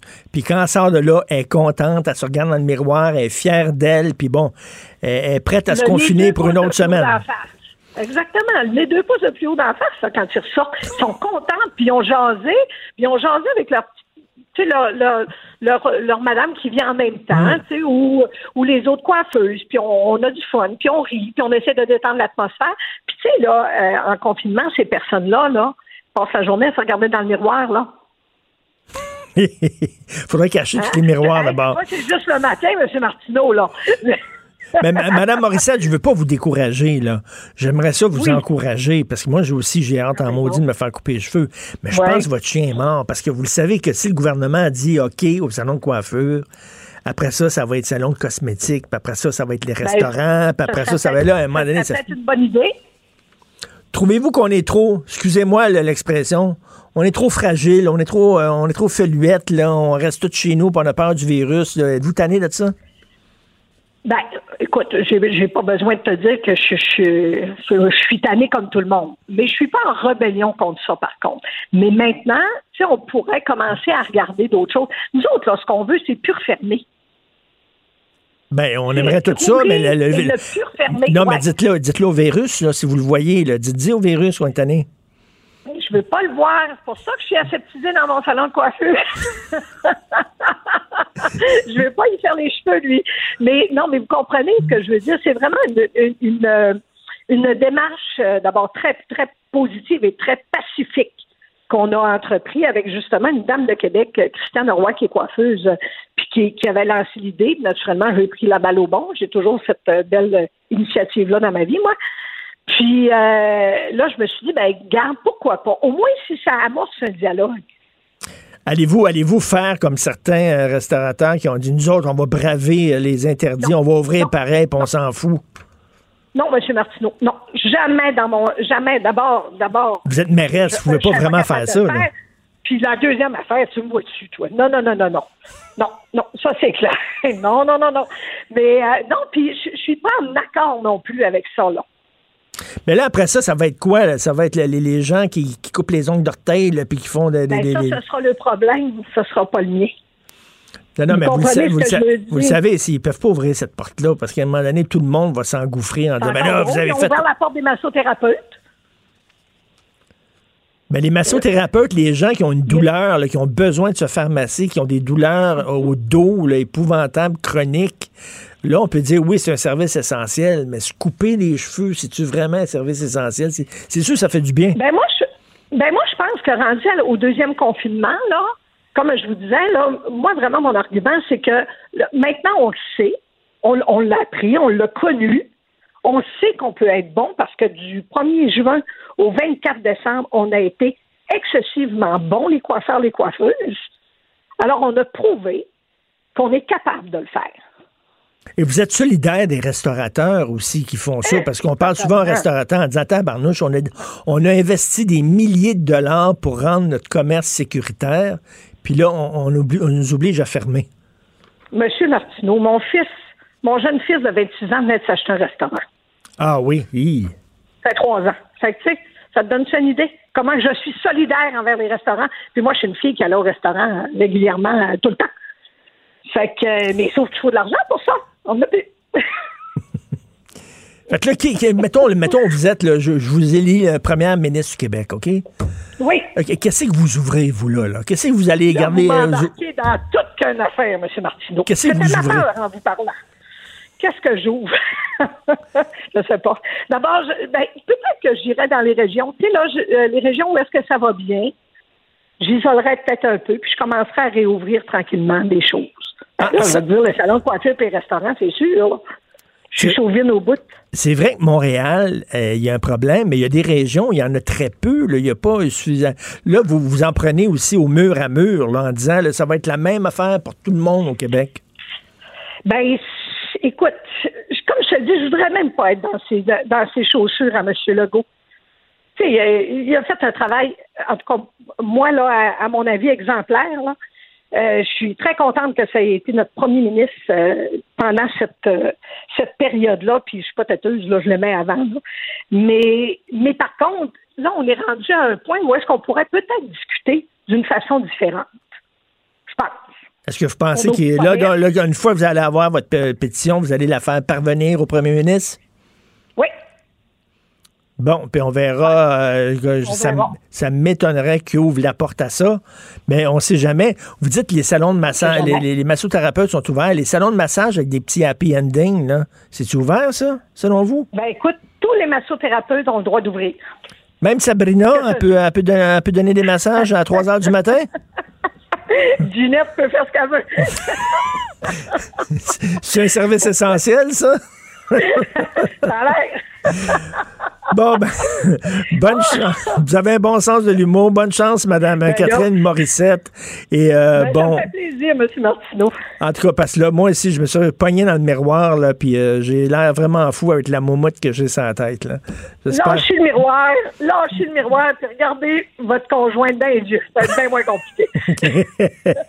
Merci beaucoup, Madame Catherine Morissette, mairesse de Saint-David de Falardeau et propriétaire du salon Petit Paris Coiffure. Merci, bonne journée.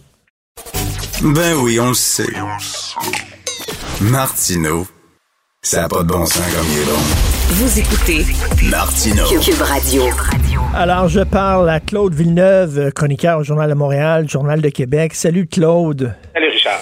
Écoute, j'essaie d'avoir un bon moral, j'essaie d'avoir le sens de l'humour, mais moi, dire ça va pas bien, ça va pas bien. Euh, encore aujourd'hui dans la presse, là, un gros texte sur euh, les protocoles de triage avancé. Euh, il y a eu un texte il y a quelques jours sur les soins intensifs qui sont en train de craquer. Tu regardes ça, puis c'est freak. Hein? Oui, c'est exactement le scénario dans lequel on voulait pas être. Euh, en février dernier, là, quand on voyait le coronavirus là, qui s'en venait tranquillement pas vite, là, puis qu'on voyait ce qui se passait en Italie, là, ben, c'est c'est ce qu'on voulait pas vivre au Québec, puis c'est c'est ce qu'on on espérait protégé de ça. Mais c'est-tu parce que notre système de santé est particulièrement faible? Ben, tu sais, on, on a envie de le croire parce que, tu vois, bon, je, je t'en reçois beaucoup à ton émission, là, tu sais, on a le, le, le docteur François Marquis, euh, le docteur euh, Mathieu Simon qui viennent nous parler de ce qu'ils voient dans les hôpitaux, tout ça. Puis, tu sais, on a envie de se dire, ah, c'est parce qu'il y a plus de cas. Il y a plus de cas, plus d'hospitalisation. euh, la vague est plus forte euh, à l'automne qu'au printemps. Euh, mais quand tu regardes, c'est pas juste ça. Il y a un problème d'organisation dans le réseau. Il y a des les, les, les problèmes, les vices qu'on avait constatés au printemps, là, tu sais, comme euh, les, euh, les, les employés qui circulent de la zone chaude où sont les malades COVID vers la zone froide où il n'y a pas de COVID, euh, les cas d'infection nosocomiale, c'est-à-dire des gens qui rentrent à l'hôpital pas de COVID puis qui l'attrapent là, manque de matériel de protection, tout ça. Ben, les mêmes problèmes, les éclosions en CHSLD, en RPA qu'on voyait au printemps, ben, ils sont encore là. Malgré le fait que nos politiciens nous ont dit qu'ils essaieraient de régler ça, malgré le fait qu'on est supposé avoir mis de l'attention là-dessus, puis là, tu te dis, coudon, euh, ça va prendre quoi? C'est qu'on sait que le problème est là, on voudrait agir par rapport à ça, puis ça se passe pas. Alors, euh, tu sais, c'est clair qu'il y a une dysfonction dans notre système qui nous empêche de régler les problèmes correctement. là. Ben, tout à fait. Écoute, l'autre jour, ma blonde me disait, a posé la question que tu posais dans une de tes chroniques euh, il y a quelques, quelques jours, sinon quelques semaines de ça. Elle dit, je comprends pas, euh, on est confiné, on sort pas. En plus, il y a un couvre-feu, puis tout ça, puis le virus continue à, contaminer des gens. Elle dit, il est où le virus? Il est où? Exactement ce que, ce que tu disais, là. On, reprend, il est là, le virus, il est là. Et euh, c'est euh, oui, c'est frustrant parce que tu dis, ben voyons, on est là, puis on, fait des efforts. En fait, le Ben nombre oui. de cas quotidiens baisse. Là, on a, on a une, une baisse sur la moyenne 7 jours, là, le chiffre que j'aime suivre, là, qui, est, qui est assez solide, mais dans les hôpitaux, là, la pression ne baisse pas, là, parce que, euh, puis ça, c'est c'est l'autre problématique, c'est qu'un malade COVID, euh, et surtout si euh, il, est jeune et bien portant avant d'avoir la, la maladie, là, il, ça, y, ça y prend du temps avant de se remettre, puis, euh, tu sais, c'est- c'est pas comme, je- ben, c'est plate à dire, mais dans les CHSLD, les, les, les, les gens âgés qui attrapaient la COVID, ben, tu sais, ils, ils étaient pas malades longtemps, là, tu comprends ce que je veux dire? Mhm. Ça nécessitait moins de soins. Là, présentement, on a des gens aux soins intensifs pour deux semaines. Alors, tu sais, quand, tu as une baisse de cas quotidien, tu dis, ah, OK, ça va mieux, ben, euh, je m'excuse, mais François Marquis, Mathieu Simon, eux autres, ils n'ont pas eu connaissance de rien, là, parce que euh, dans leur hôpital, là, ça, ça, la pression, elle demeure la même. Puis là, c'est que tu te rends compte, il est où le virus? Ben, il est dans les hôpitaux, notamment. Là. C'est que, c'est ça, c'est terrible. Là. Moi, j'ai, j'ai parlé à un chirurgien pendant le temps des fêtes qui me disait, j'ai, j'ai, j'ai, un monsieur qui est rentré parce qu'il s'est blessé au cou en tombant dans son escalier. Il est rentré, je l'ai opéré, puis il a pas gagné la COVID à l'hôpital, puis il en est mort. Tu sais, c'est, c'est, il ça, là- faire le party chez ses voisins, lui, là. Non, c'est ça. Mais ben, on est-tu en train de payer pour les relâchements qu'on a, qu'on a fait pendant le temps des fêtes? Ben, écoute, euh, c'est, difficile à mesurer. Euh, on n'a pas. euh, on- les, les lieux d'éclosion sont où? C'est, difficile de savoir.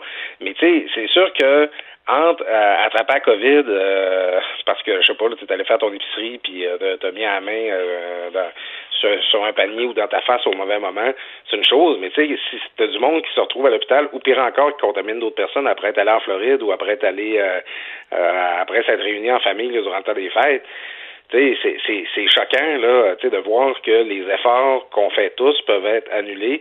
Tu sais, à la limite, sur l'ensemble des contagions, c'est-tu si important que ça les relâchements?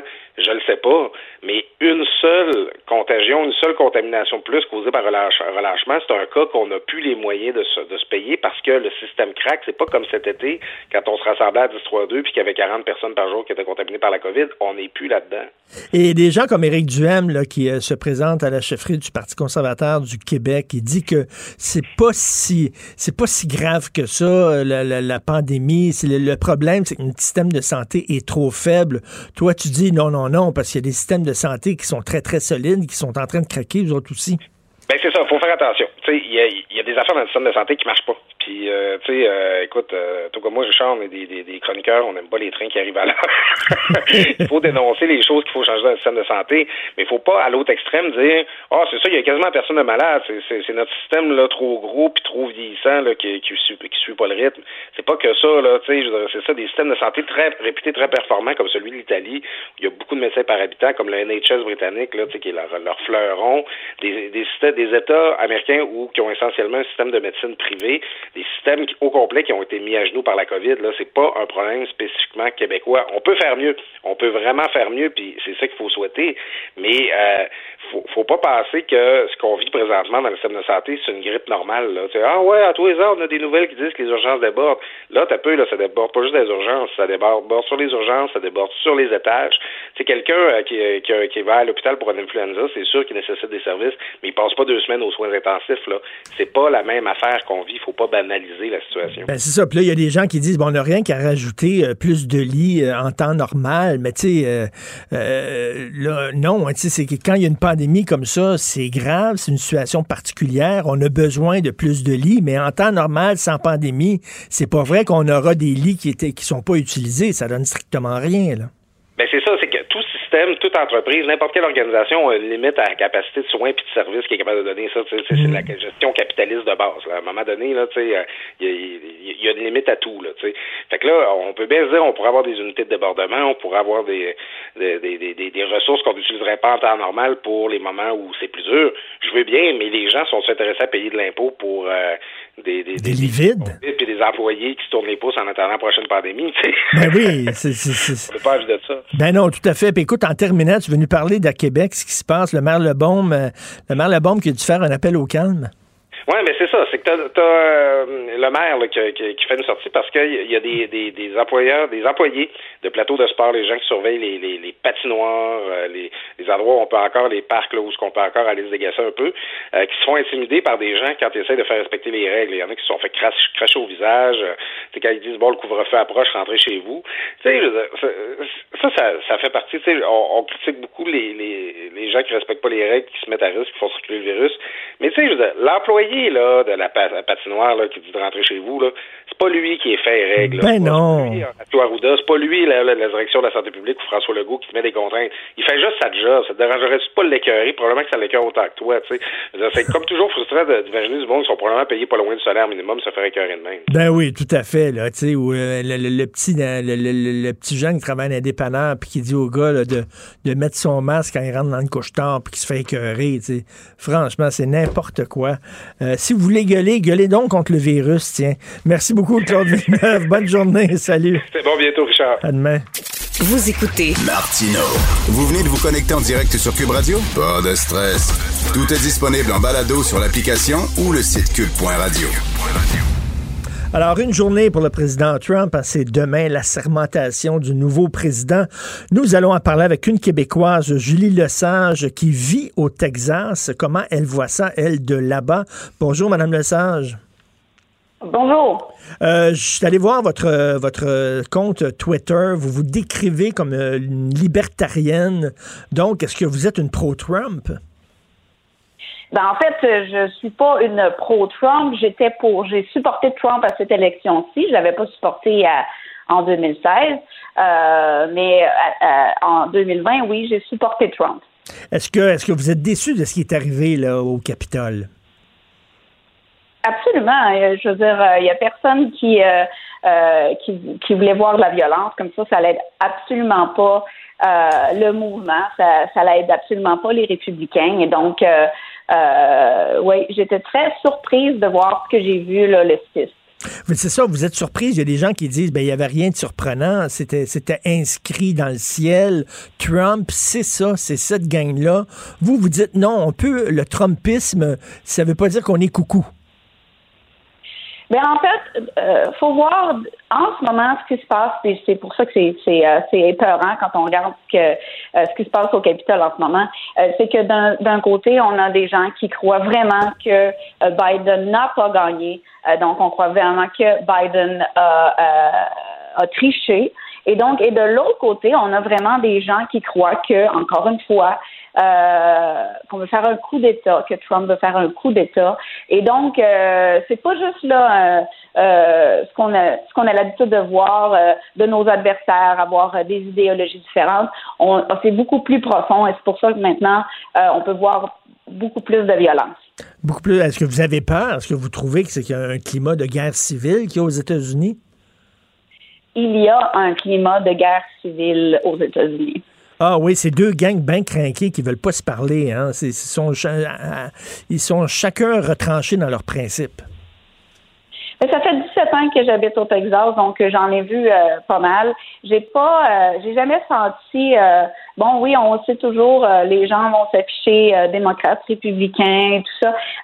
mais bon, on est capable de se parler, même en ce moment, même mes enfants qui sont quand même jeunes vont se faire traiter de euh, bon, euh, de Trump, de Trumpistes à l'école mm. parce que leurs parents sont Trump. Donc, c'est des choses que j'ai jamais vues avant. Donc, tu vois que le climat est très, euh, est, est, à la violence. C'est pas parce qu'on vote Trump qu'on est coucou, qu'on est niaiseux, qu'on est complotiste, qu'on est violent. Est-ce que vous trouvez qu'il y a un regard quand même méprisant d'une certaine élite américaine vis-à-vis des gens qui votent Trump? Absolument. En fait, la raison pour laquelle j'ai voté Trump, c'est parce que j'ai vu dans les dans les quatre dernières années, en fait, ça m'a pris du temps avant de le voir parce que, comme je disais, j'étais vraiment pas pour Trump, je ne l'aimais pas du tout. Euh, j'ai vu qu'il voulait faire un ménage au sein du gouvernement, c'est-à-dire au sein de, oui, du Parti républicain, mais aussi des instances gouvernementales comme le, FBI, la CIA. Donc, j'ai vu qu'il y avait un ménage qui se fait là. En ce moment, moi, j'ai vraiment l'impression, euh, et marqué mes mots, pour que le Parti républicain, il est mort. C'est-à-dire qu'il va avoir énormément de difficultés à se relever de ça. On voit qu'il est brisé par en dedans et que, bon, euh, je ne sais pas ce que l'avenir euh, euh, va leur apporter, mais moi, j'ai l'impression qu'on va avoir un nouveau parti et que le Parti républicain va perdre beaucoup, beaucoup, beaucoup de membres. Est-ce que le Parti républicain a fait une erreur en s'associant avec Donald Trump, qui, lui, n'était pas vraiment républicain, là? Il était trumpiste. Exactement.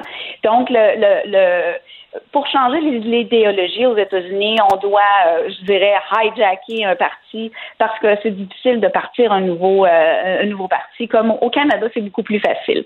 Aux États-Unis, il faut apporter des idées. La raison pour laquelle j'ai pas voté pour Trump, j'étais plus du genre Tea Party, euh, les gens qui hmm. sont dans le parti Ron Paul, Rand Paul et bon, un peu même Ted Cruz.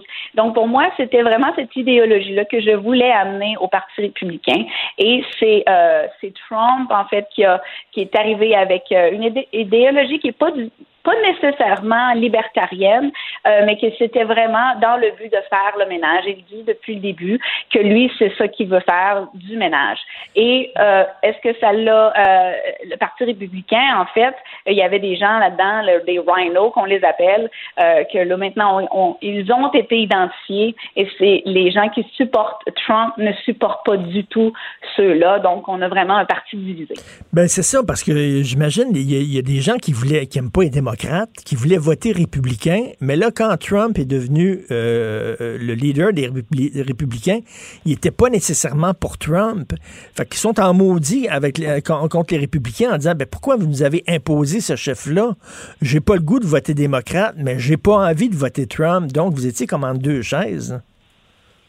Oui, mais on, on, a la même chose qui s'est produit de l'autre côté. Donc, il y a plusieurs personnes qui ont supporté Trump, euh, que généralement auraient pas supporté, euh, qui auraient généralement supporté le Parti démocrate, mais qui pouvaient pas supporter le Parti démocrate de Biden. Euh, on aurait plus, même même chose pour moi. Euh, il y, a, y, a, des gens dans le Parti démocratique comme Tulsi Gabbard, ça c'est ma préférée. Donc, si elle, elle était à la tête de l'affiche du parti, ben je, je pourrais reconsidérer. Donc, moi, je me situe vraiment entre les deux. Il y a pas, oui, il y a un parti euh, libertarien, mais pas assez fort pour, pour que je puisse voter pour ce parti-là. Donc, je me suis dit entre les deux et je prends vraiment ce qui va euh, apporter mes valeurs, mes, mon idéologie, en fait, qui est un peu plus libertarienne. Mais quand vous dites qu'il est là pour faire le ménage, moi j'entends là, j'entends exactement le discours de la gang de QAnon We're gonna drain the swamp. Drain the swamp. Pourquoi, pourquoi il y aurait un ménage à faire dans le FBI puis la CIA? Ben, en fait, moi, je sais, je connaissais aucunement le, le, le, QAnon euh, avant les, bon, la pandémie, donc le, la plupart des gens. Euh, puis, ben, je disais qu'il faisait le ménage bien avant ça. Euh, la façon dont il avait ce que j'aimais pas du Parti républicain, c'est vraiment l'espèce de, de, l'idéologie, le conservateur. Conserv... les conservateurs, là, euh, la religion, là, mm.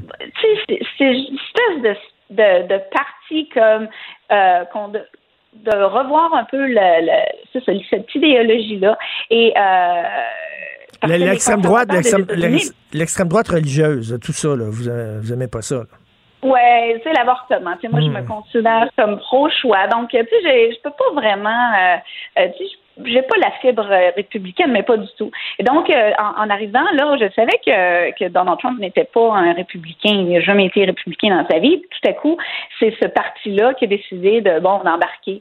Euh, oui, il fait souvent référence à Dieu, mais je pense qu'ici même les démocrates, là, euh, euh, la religion est quand, même très forte des, deux côtés, mais il n'est pas aussi radical dans cette idéologie-là. Et donc, c'est dans c'est dans cette impression-là que j'avais euh, qui était pour faire du, ménage. Dans le FBI, bon, tu sais, il y a des gens, ça fait des années, des années, des années qui sont là, euh, des gens que, bon, on voit plein de choses qui passent. Là, c'est sûr qu'il y a tellement de désinformation, c'est difficile de se faire une tête, mais il y a du ménage qui devait se faire euh, même au sein de ces euh, organisations-là. Est-ce que vous êtes déçu de Trump? Parce que, bon, euh, Trump prenait la défense des ouvriers qui ont perdu leur job parce que leur entreprise déménageait en Chine. il se tenait debout contre les Chinois. Il y a, des raisons qui sont euh, intelligentes de voter Trump, mais en même temps, Trump a ouvert la porte à tous les coucous en les invitant, puis il a tendu la main à la gang de flyers de QAnon et tout ça.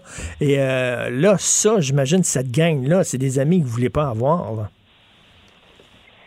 Ben, à chaque fois qu'on a, à chaque fois j'ai, j'ai, je m'identifie à quelque chose, on a, on a toujours, euh, bon, quand je m'i- je m'identifie au Parti libertarien, on avait des gens qui venaient faire euh, toutes sortes de choses qui faisaient que j'étais pas vraiment fière de, de dire que j'étais euh, libertarienne, donc j'ai comme changé un peu. Euh, même chose pour le Tea Party. Tu sais, il y a toujours euh, des gens qui viennent tout bousiller avec une idéologie extrémiste, et c'est ce qui s'est passé avec Trump. Euh, Trump, bon, sa personnalité, je pense que c'est la per- c'est sa personnalité qui l'a fait euh, élire, c'est sa personnalité qui a fait en sorte qu'il était capable de faire ce qu'il a fait pendant les quatre ans, même avec euh, tout ce qui est avec les médias contre lui, tout ça. Donc, bon, j'ai l'impression que pour lui, c'était un point positif, mais c'est clair que c'est pas, il était pas très présidentiel, il n'y avait pas une personnalité très, euh, il était pas très gentil. Tu sais, j'ai toujours dit, c'est pas une personne avec qui j'irais prendre une bière, mais bon, comme chef d'État, ben, je trouve qu'il fait pas une mauvaise job. Donc, euh, oui, il va toujours en avoir des coucous, puis malheureusement, il faut vivre avec. Mais si aujourd'hui il y avait une élection, mettons, si l'élection était aujourd'hui, vu à la lumière de ce qui s'est passé au Capitole, est-ce que vous voteriez encore Trump? Oui, parce que je peux pas m'imaginer voter Biden. Donc, oui, je voterai encore Trump. C'est ça, vous êtes comme prisonnière entre ces un ou l'autre. Vous aimeriez un troisième parti, finalement? J'adorerais une troisième partie. C'est ça, mais malheureusement, la politique est faite. Est-ce que, bon, euh, la page couverture du Journal de Montréal aujourd'hui, on, on lit Trump a été l'un des pires présidents. Est-ce que vous trouvez que c'était un bon président, vous? Ben, j'ai l'impression qu'il a fait des bonnes choses. La, la, la façon dont, bon, oui, euh, pendant quatre ans, là, ça a été, euh, tu sais, euh, destitution euh, deux fois. Je veux dire, euh, il a, il a pas été aimé des médias, il était pas aimé, euh, il était même haï des démocrates. Euh, il y a vraiment, je pense que il s'est trop imposé. Euh, mais oui, j'ai oui, il a fait des bonnes choses. Donc, je peux pas dire que c'était le un mauvais président. Moi, j'ai l'impression qu'il y a des, il y a des présidents avant ça qui ont fait euh, encore pire. En fait, Bush, euh, c'en est un. Mais euh, et Bush était en fait la raison pour laquelle je pouvais pas m'identifier au Parti républicain. Euh, mais de dire que Trump était le pire président, ben non, je pense pas. Est-ce que vous avez votre casquette Make America Great Again? Non, ben en fait, non, parce que je tiens à ma vie. Ah oui, c'est vrai. Ce serait dangereux de se promener avec ça sur la tête. Oui, très dangereux. Même au Texas, même au Texas, pourtant, Texas, Ah, c'est- ah, euh, oui, mais les, les bon, euh, il y a quand même des gens ici, euh, si vous savez, euh, si vous suivez ce qui se passe au Texas, oui, le, le- le Texas s'en vient dans les grandes villes de, de de plus en plus démocrates et comme j'habite près d'une grande ville, ben en fait, on en voit de plus en plus là. OK, merci beaucoup, Madame Lesage. Donc, euh, pour vous, c'est pas une grande journée demain, là? C'est pas une grande journée. Je prends ça. euh, bon, tu sais, j'ai pas vraiment. euh, même quand c'était l'inauguration de, de Trump, j'étais pas émerveillée non plus. Donc, ce sera business as usual. On va juste essayer de faire notre vie, puis essayer de vivre avec ce qui se passe, essayer de comprendre aussi euh, l'idéologie des gens, puis euh, faire avancer les choses au lieu de critiquer. Ben On va ouais. essayer de, de vivre le mieux possible. En tout cas, j'espère pour vous que ça pète pas, là, que, parce que vous dites, là, vous parlez de guerre civile, c'est certain, c'est ça la crainte qu'on a. Euh, donc, on espère que tout le monde va respirer par le nez et prendre ça calmement. Merci beaucoup, Madame Julie Lesage. Merci. Ça m'a fait plaisir. Si c'est vrai qu'on aime autant qu'on déteste, Martineau, C'est sûrement l'animateur le plus aimé au Québec. Vous écoutez Martineau. Cube Radio. Et Denise Bombardier qui est de retour à l'émission. Bonjour, Denise. Bonjour Richard, ça me fait grand plaisir de, de vous retrouver. Ben, très content de vous retrouver au lendemain de votre anniversaire, d'ailleurs. Oh mon Dieu, c'est dur. Ça s'est passé comment, l'anniversaire, en, en plein confinement? Ben, qu'est-ce que vous voulez que, que je fasse, c'est sûr. Mais j'ai reçu, j'ai été débordée de, de, de, de, de, courriels, de, de textos, de téléphones. Même mon pharmacien m'a écrit. Et même celui qui s'occupe de mes de, de gérer euh, de gérer ma, ma, ma fortune, comme on dit, comme, comme on dit dans, dans certaines rues de Westmouth, eh bien, même lui, il y a juste le vétérinaire qui m'a pas appelé, le vétérinaire qui a donné les vaccins à, au petit chaton que j'ai offert à Noël à ma petite fille. Je me suis dit, il y a quelque chose, et vraiment, j'ai pas juste changé d'âge, là. J'ai, j'ai changé de paradigme, voilà. Mais enfin, ça, on fait avec, et puis, comme, tout, comme tous ces gens-là, et bien d'autres d'ailleurs, parlent de mon énergie, je me dis, mon Dieu, est-ce que j'en ai à ce point? Est-ce que, est-ce que, est-ce que j'ai, est-ce que j'essouffle les gens quand ils me voient? Mais là, je suis confinée, alors donc, euh, je le fais à distance. Mais, mais Denise, il, faut, il faut pas avoir peur de dire que des fois, c'est difficile. Lorsqu'on voit la situation dans les hôpitaux, on dit on n'est pas sorti du bois, on est, on est loin d'être sorti du bois. Et là, on se demande, ça va-tu être comme ça en 2022 aussi? Des fois, je vous le dis, là, moi, je suis fait fort, j'ai la coin dure, mais des fois, les genoux me plient. Oui, ça, c'est mais ça, c'est clair. Et, et, ce matin, je dois dire, là, que dans la presse, l'article le, sur les, les, les, les spécialistes euh, aux soins intensifs, là, avec le protocole qu'il qu créerait de, de, de, triage. Là, oui. Et on peut même se demander, est-ce que, parce que moi, je je conseille pas aux gens qui sont trop fragilisés actuellement, là, tu sais, qui ont beaucoup de difficultés à se ressaisir, je conseille pas d'aller lire ça. Oh parce que c'est remarquable. On a toutes les informations. C'est très bien fait, avec beaucoup de nuances et tout. Mais et, on voit la réaction des, médecins. Je veux dire, ils le savent qu'ils sont éventuellement, mais éventuellement, ça peut être ça peut être très bientôt être confronté à ça. Je pense que là, on est entré dans une phase où on est tous si si perturbés finalement. Je voyais le témoignage de la petite fille de 16 ans là euh, hier qui qui disait j'ai pas j'ai pas d'adolescence. Et à un moment donné, je me suis dit, bon, elle n'a pas d'adolescence, oui, mais elle a la vie devant elle. Enfin, moi, j'ai le réflexe. Euh, mm. Mais en même temps, je, je, on voit bien que la détresse de cette et elle est représentative aussi. Donc les gens sont les gens sont très très très euh, très fragiles et il y a une, un type d'information qui sort qui ajoute à, à l'angoisse. Oh non, euh, ce matin, euh, ma blonde lisait le texte, Sophie lisait le texte dans la presse et elle avait la face longue et les yeux pleins d'eau. Et Denise, de dire que l'âge va être un facteur où on va dire, ben, vous, vous, on va vous guérir, on, on va vous laisser mourir selon votre âge il euh, y a des gens qui disent ben je peux avoir 80 ans, 84 ans et j'ai encore des plans dans la vie. Je veux voir grandir mes petits enfants. Euh, peut-être que je ferai pas de parachutisme. Mais là, dans, dans, le dans le dans le témoignage des, médecins, c'est autre chose. Il faut vraiment être quand on a l'âge là euh, pour mourir. Disons, disons quand on a, quand on a l'âge pour mourir, c'est-à-dire qu'on on est, rendu dans le dernier, les derniers mmh. le, le, dernier parcours de la vie.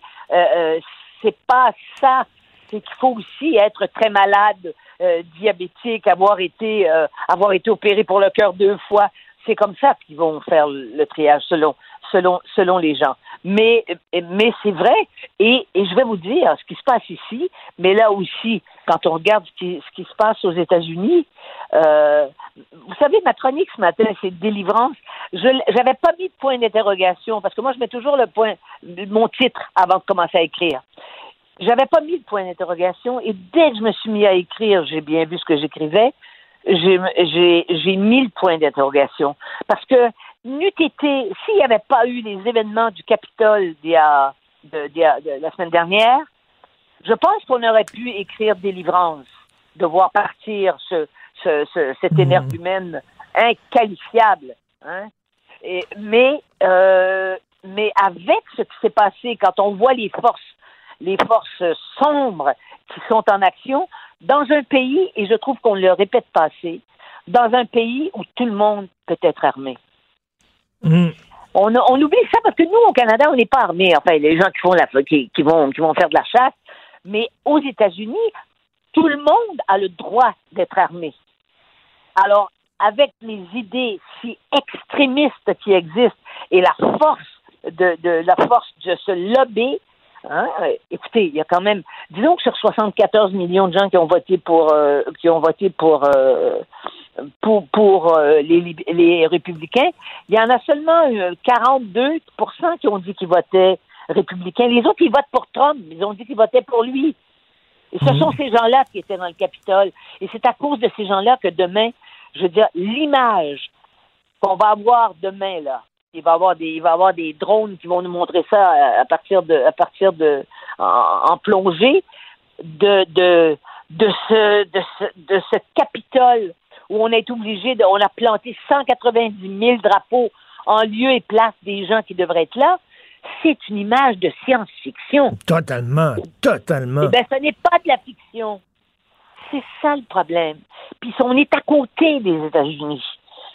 Et, et c'est pas et on a des gens chez nous, au Québec en particulier, qui sont branchés sur, sur les États-Unis et, qui sont branchés sur ce et qui sont et, qui sont des des, des, des, des combattants de comme comme du, du- tous ces complotistes là. On les a chez nous.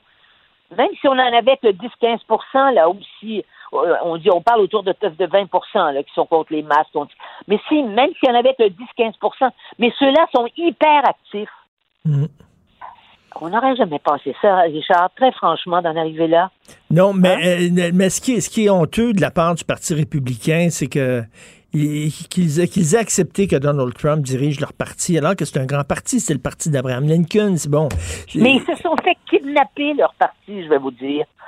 Et comme, une, et comme les gens qui ont voté pour Trump sont des gens qui, de toute façon, n'auraient pas voté démocrate, on s'entend bien. Je peux pas.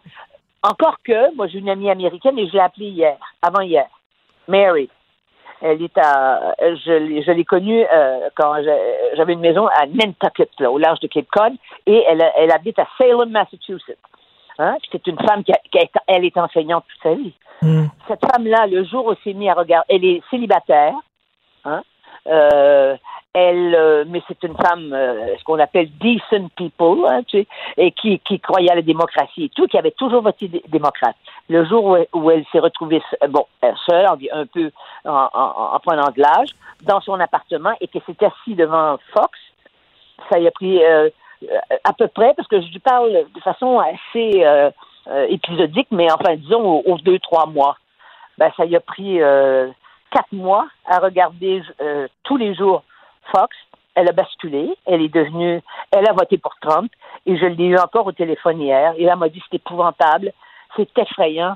Euh, euh, peux pas imaginer, mais euh, j'imagine très bien, mais votre- ton pays est éclaté. Mais elle a dit, mais c'est parce que tu sais pas ce qu'il y a derrière. Je me suis dit, c'est pas vrai.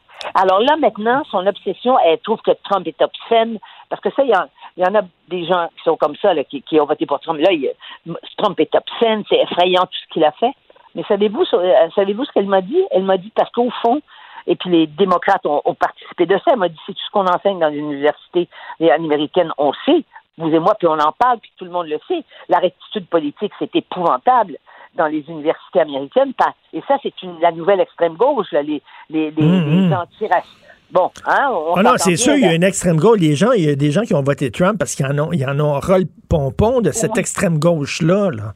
Exactement. Et elle, elle croit, elle m'a dit, je te dis, Denise, dans, dans, tu vas voir à la fin de, à la fin de l'année, dans d'ici un an, dit, euh, le- les, États-Unis vont être communistes. Parce que vous savez de toute façon que pour les, les Québécois se rendent pas beaucoup compte. Moi, j'ai beaucoup d'Américains, de, puis de, de, disons, de gens que je connais aux États-Unis et des amis aussi. Mais euh, ils se rendent pas compte que le Canada est perçu par énormément d'Américains comme un pays socialiste, mais quand ils disent socialiste, les autres, c'est communiste. Ben oui. Notre système de santé, notre, de juste, juste par rapport à notre système de santé. Donc, euh, je ne sais pas, parce que nous, on ne peut pas vivre au- euh, assis littéralement euh, et symboliquement sur les États-Unis et, euh, et, et, euh, et ne pas ressentir les, les, les, les secousses telluriques politiques qui vont venir de Mais là. ce qui, est- ce qui est- ce qui est inquiétant des États-Unis, c'est qu'on a l'impression que les extrêmes se, se consolident, deviennent plus forts et que le centre, le centre s'effondre. Alors, parce que on, on pointe beaucoup là, du côté des gens de Trump, mais de l'autre côté, l'extrême gauche, là, woke, qu'on appelle là, sur les campus, sont pas mieux. C'est une gang de coucous aussi, là. Mais certainement qu'ils sont coucou. Mais le problème, c'est que parmi ceux qui ont voté Trump, là, qui n'auraient pas dû voter, euh, quand on voit la, la quand on voit la- qui sont les pauvres aux États-Unis, ce sont des immigrants.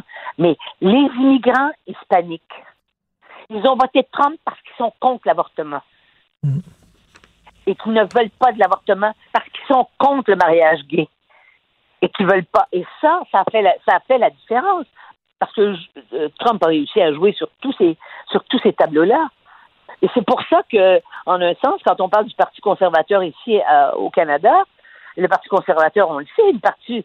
Si, si par exemple, il y, a des gens qui voudraient dire, mais il faudrait changer le gouvernement, et, et euh, parce que M. Trudeau, euh, il fait la preuve qu'il ne peut pas gouverner pour toutes sortes de raisons là, depuis qu'il est là. Et, et, donc, mais le Parti conservateur, s'il laisse tomber ceux qui les appuient dans l'Ouest, c'est pas seulement à cause des sables bitumineux, c'est à cause, c'est à cause de ces positions sociales, justement. C'est à cause, ce sont des pro-vie. Et si le Parti conservateur réussit pas à, à laisser tomber, mais s'ils les laissent tomber, ils vont perdre les députés qu'ils ont déjà. Est-ce que vous voyez l'influence là qu'on a là, de, de, de, ce qui, de ce qui se passe aussi au sud? Ah oui, c'est sûr. Là, on le dit toujours, là, lorsque les États-Unis euh, prennent froid, euh, c'est nous autres qui éternuons. Là, et c'est vraiment là, ce qui on, va se on passer. va plus éternuer. On va plus éternuer. là. C'est- c'est- C'est vraiment, c'est c'est le... c'est- c'est- on, va être secou- on va être secoué de, de, de, de l'est à l'ouest, là. Tout à fait. sûr. On se croise les doigts, mais c'est- c'est- tout le monde est d'accord avec ça, que c'est pas parce que Trump est parti que le Trumpisme va euh, partir aussi. Denise, très content de vous retrouver régulièrement à l'émission. Bonne journée. Bonne journée, à la semaine prochaine. Merci, au Au revoir. Martino. Même avec un masque, c'est impossible de le filtrer. Vous écoutez Martino. Cube Radio. Le, le commentaire de Mathieu Boccoté, dépensé pas comme les autres. Alors, j'avais deux libertariens à l'émission, Adrien Pouliot et Jérôme Blanchet-Gravel. Et là, je pense que j'en ai un troisième. Mathieu Bocoté. Mathieu, Mathieu, ma- j'ai un ami, j'ai un ami qui m'a écrit euh, ce matin. Il a dit Qu'est-ce qui arrive à Mathieu? Il est-tu en train de basculer de l'autre côté? Lui qui, a toujours vanté le sens de l'honneur de nos ancêtres, le sens du sacrifice, euh, euh, le côté qui travaillait fort, bon, et là, soudainement, c'est rendu comme il est en train de citer Éric Duhem. Il est en train de basculer, Mathieu. Alors là, premièrement, il faut éviter avec cette métaphore du basculement. C'est pas comme si d'un côté il y avait le clan de le camp des vertueux et de l'autre la tentation de la force hein, qui nous met, qui nous inquiéterait, l'espèce de tentation morbide qui pourrait nous hanter. Euh, Dans ma chronique de ce matin, qui était consacrée au rôle des oppositions de la pandémie, je rappelais simplement une chose qui me semble nécessaire, c'est que on doit pour conserver l'adhésion populaire dans une crise comme celle-là, on doit cesser de voir dans chaque critique de l'opposition un geste séditieux. Et me semble-t-il que on nous répète sans arrêt, avec raison, qu'il n'y a pas de manuel pour gérer les pandémies, que le gouvernement fait de son mieux, et c'est tout à fait vrai, et c'est pourquoi l'immense majorité de la population euh, reconnaît non seulement l'effort, mais suit les règles. Mais l'envers de cette affirmation, c'est que les s'il n'y a pas de manuel pour gérer une pandémie, ça veut dire qu'il faut tenir compte de l'avis des oppositions qui révèlent quelquefois l'angle mort dans la gestion. Donc on le voit par exemple, je, notais dans ma chronique de ce matin, je dis chaque parti d'opposition à sa manière a trouvé le moyen depuis quelque temps déjà d'amener des critiques dans la gestion de la pandémie qui euh, qui nous éclairent. Et je me suis permis d'ajouter dans ma chronique Éric Duhem en disant seulement bon lui, il incarne un point de vue qui est hors consensus sur la question de la pandémie, mais qui représente quoi environ un, pourcentage significatif de la population? Une minorité, il n'y a pas de doute, mais ça représente ça. Eh bien, moi, j'ai tendance à croire qu'en démocratie, le point de vue qui s'exprime là doit se faire entendre, même si c'est pas le mien. Et c'est pour ça que je suis libertarien, pas du tout, d'aucune manière. Je ne le suis ni philosophiquement, ni politiquement, ni culturellement. Mais est-ce que je pense qu'on doit entendre tous les segments de la population dans une épreuve comme celle que nous traversons? Je pense que oui. Donc, je pense pas que s'ouvrir à une perspective qui n'est pas la mienne, mais qui est néanmoins assez présente dans la, dans la population pour qu'on l'entende, je pense pas que c'est du libertarianisme. Ensuite, critiquer certaines mesures gouvernementales, critiquer certaines mesures qui me semblent démesurées, ça me semble pas du libertarianisme. Je donne un exemple qui m'a beaucoup amusé hier, mais qui en fait m'amuse peut-être un peu moins que je ne le pensais. On se souvient il y a quelques mois, la santé publique de la Colombie-Britannique, pour s'assurer qu'on ait des euh, des relations sexuelles qui soient compatibles avec la lutte contre la pandémie, proposait l'utilisation du glory hole. Bon. Ensuite, on a eu... Explique, explique, explique le Glory Hole pour ceux qui ne connaissent pas. Ah oui, non, mais en gros, c'est une, appelons ça une couverte de protection pour limiter les contacts physiques euh, dans, dans les rapports intimes. Ensuite, les, les, la santé publique fédérale a proposé qu'on qu'on fasse l'amour masqué. Bon. Et hier, la ville d'Ottawa proposait de faire vous, me pardonneras la grossièreté, mais de la branlette, une technique de gestion de la pandémie. Comment? En disant, masturbez-vous de préférence, c'est toujours mieux que de voir les autres parce que vous risquez moins d'attraper la cochonnerie de la COVID. Et, ou alors, vous pourriez faire des trucs par Zoom. Moi, je guette le moment où on va nous, pas par Zoom, mais par des, par, euh.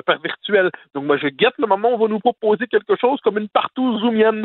Ça viendra. Puis on va encore, et, et je crains qu'au moment où je m'en inquiète de manière amusée, tu me demandes, mais Mathieu, es-tu devenu libertarien? Non, je tiens simplement à garder raison. Parce que là, moi, j'ai tendance à croire qu'autant les mesures sont nécessaires pour la plupart d'entre elles, autant on peut les critiquer, autant que le gouvernement, les autorités, la santé publique, en fait, doit se garder de la tentation d'un contrôle absolu des relations sociales. On doit se garder des mesures qui, se voulant exemplaires deviennent ridicules. Et je ne pense pas que c'est être libertarien euh, que de s'inquiéter de ces mesures qui, quelquefois, euh, relèvent du fantasme du cloître. Écoute, on pourrait dire que tu es fidèle à toi-même, c'est-à-dire que tu as toujours dit qu'il ne faut pas démoniser les gens qui ne pensent pas comme nous. Ah ben, ça, pour moi, c'est fondamental. On se retrouve environ, il y a à peu près 30 de la population, nous dit-on, selon les sondages qui sont assez fiables, qui, euh, s'inquiète, euh, qui, n'est pas d'accord avec le couvre-feu. Bon. Imaginons que parmi ceux-là, il y en a, a au-delà de 30 qui, euh, qui grognent en cachette, mais qui publiquement marquent leur adhésion. Bon. C'est quand même du monde, ce 30 %-là. C'est quand même du monde. Alors là, soit on peut décider qu'ils n'existent pas, soit on doit les entendre, je dis pas leur donner raison, je leur donne pas raison. Je, je pense que là, bon, euh, on est dans l'épreuve du couvre-feu. J'aurais préféré qu'il n'arrive pas, mais une fois qu'on y est, on va chercher à pousser cette mesure-là jusqu'au bout pour voir dans quelle mesure elle est, euh, elle est efficace pour casser la, la vague. Très bien. Bon, euh, je ne savais pas que, encore, encore une fois, je dirais que l'adhésion au couvre-feu ou l'adhésion aux mesures sanitaires devrait se passer, me semble-t-il, d'enthousiasme. C'est-à-dire, on nous demande, c'est ce qu'on disait hier, un sacrifice. Très bien. Mais un sacrifice, par définition, c'est pas agréable. un sacrifice c'est pas le fun. Alors là, on nous dit très bien sacrifier euh, X nombre de libertés le temps de traverser la crise. Très bien. Ça, moi, je crois qu'on est tous là-dedans. Bon, mais qu'on vienne pas ensuite nous dire, comme je dis, que un, on les sacrifie pas, deux, on se plaint le ventre plein, et troisièmement, dans les faits, eh bien, euh, si on critique, on est euh, complotiste ou libertarien ou de, de, moi, je pense qu'il faut simplement là-dessus tenir compte du fait qu'une partie de la population qui ne se reconnaît pas dans la, la philosophie de la gestion de la pandémie, et on doit l'entendre, on doit la respecter, ce qui ne veut pas dire qu'on doit être d'accord. Moi, je ne propose pas qu'on mette Éric Duhem à la place de Ratio Arruda à la santé publique. Je ne propose pas de remplacer le premier ministre par je ne sais quel libertarien. Je dis simplement, euh, dans les circonstances, l'opposition, qu'il s'agisse de QS, du PQ, des libéraux ou des, des, petits conservateurs du Québec, là, qui sont un, tout petit parti, mais qui existent, on doit être capable d'entendre la diversité des points de vue pour que la démocratie ne s'asphyxie pas. Et Mathieu, bon, tu es un amateur d'histoire. On sait, tu le sais, que dans l'histoire, chaque génération a relevé un défi et euh, la question, c'est serons-nous à la hauteur? Il y en a, c'était la guerre, il y en a d'autres, c'était la crise économique. Et quand tu lis des gens comme Joseph Facal qui disent arrêtez de vous plaindre, bon Dieu, c'est quand même pas énorme ce qu'on vous demande, c'est une petite affaire, c'est de rester chez vous, puis de, de, regarder la télévision, puis de lire. Si vous n'êtes pas capable de faire ça, vous êtes une gang de mauviettes, est-ce que tu trouves qu'il sous-estime la, la difficulté de la tâche? Ben, euh, sais pas secret, j'ai la plus grande estime pour Joseph Facal, qui est, je pense, un, des intellectuels qui compte au Québec aujourd'hui, puis je pense que c'est probablement un des plus courageux qu'on a dans, le, dans, dans l'espace public. Euh, je suis pas certain de partager, euh, appelons ça, son intransigeance par rapport à certains des, euh, des critiques de la appelons de ceux qui, disent que la pandémie, la traversée de la pandémie est difficile. C'est un désaccord circonstanciel, j'en fais pas une question de principe, euh, c'est un désaccord mineur, mais non, j'ai tendance à croire, on est dans une épreuve. Tu sais, quand on est, on est, le confinement à grande échelle est une épreuve inédite.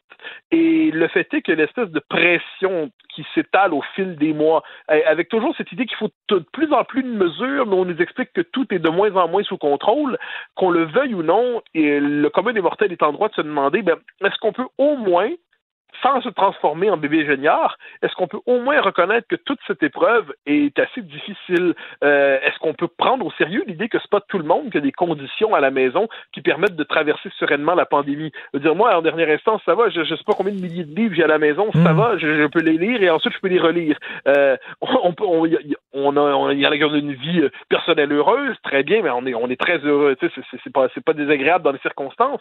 Il n'en demeure pas moins que l'épreuve que nous traversons n'est pas une épreuve insignifiante. Ce n'est pas que gavez-vous de Netflix. Il y a quelque chose qui se joue là-dedans dans notre rapport à la liberté, dans notre rapport à l'intime, notre rapport aux relations sociales. Euh, on connaît tous des gens, je crois, en ce moment, qui traversent soit une maladie, une crise, une épreuve euh, affective et qui sont condamnés à le faire seuls, souvent chez eux. Euh, des gens qui en ont, qui traversent une épreuve très difficile et puis bon, ils peuvent pas, ils peuvent pas voir leurs proches dans ces moments-là. donc ça, pour moi, j'ai tendance à me dire que pour que l'adhésion demeure, il faut éviter de ridiculiser ceux qui disent que c'est pas si facile que ça.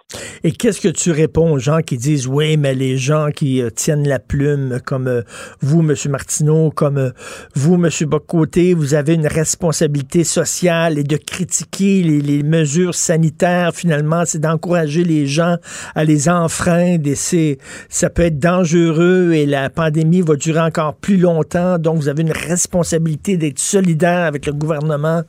Tu en penses non, moi, je ne crois pas là-dessus à la fonction. Euh, le chroniqueur, pour moi, n'est pas un cheerleader, pour quelque camp que ce soit.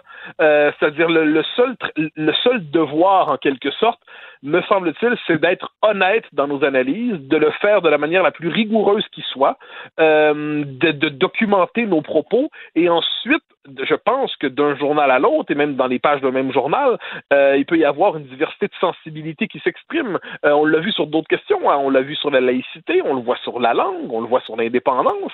Euh, inévitablement, à moins que la une forme que la, pandémie soit hors débat, eh bien, inévitablement, la diversité des philosophies, la diversité des sensibilités s'exprime. Et moi, je pense que dire cette mesure-là ne me semble pas judicieuse ne veut pas dire ne respectez pas les règles. Ça veut dire évitons de transformer une adhésion raisonnable, réfléchie, ou du moins, euh, bon, fataliste, c'est-à-dire, OK, on n'aime pas ça, mais on suit. Je pense qu'on est en droit d'adhérer sans enthousiasme. Euh, je pense qu'on a l'obligation d'enthousiasme qui nous est proposée, qui, qui nous est mm. faite, c'est là que le pouvoir se dérègle. Je pense qu'on a le droit, me semble-t-il, de traverser les 28 jours, puis ensuite, les, plus, on est rendu à combien de jours, sans faire à semblant que c'est un défi merveilleux qui stimule comme jamais notre intellect.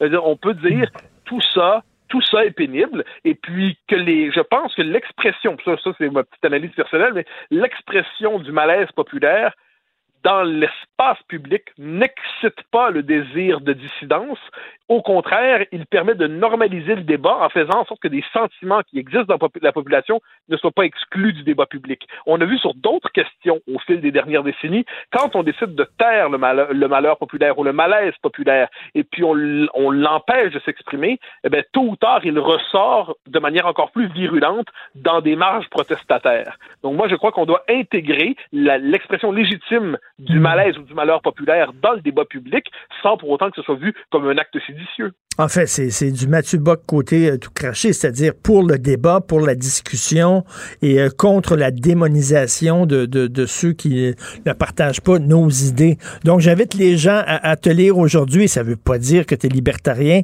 Mathieu Bock côté, bonne journée. Salut. Bonne Bye bye. Martineau, il n'y a pas le temps pour la controverse. Il a jamais coulé l'eau sous les ponts. C'est lui qui la verse. Vous écoutez Martino Cube, Radio.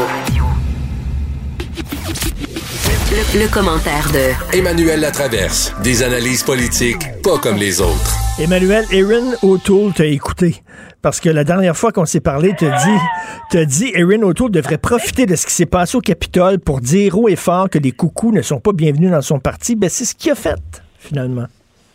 Oui, dans une lettre, 500, plus de 500 mots, trois pages publiées dimanche matin, ça pouvait pas passer euh, inaperçu. Alors, il y a tout le plaidoyer de ce qu'il veut, un parti qui accueille tout le monde, peu importe la race, la religion, le niveau d'éducation, l'orientation sexuelle, il est pro-choix. Il faut prendre aux questions, au sérieux la question de l'inégalité. Il déplore le déclin du syndicalisme. Et les conservateurs, dit-il, forment un parti conventionnel, modéré et pragmatique qui est au centre de la politique canadienne. Alors, c'est plus un parti de droite maintenant. Ben non. Ben non. Ben non, mais c'est intéressant parce que les conservateurs voient les libéraux tourner à gauche plein feu. Alors, eux, ils se déplacent vers le centre. C'est sans surprise.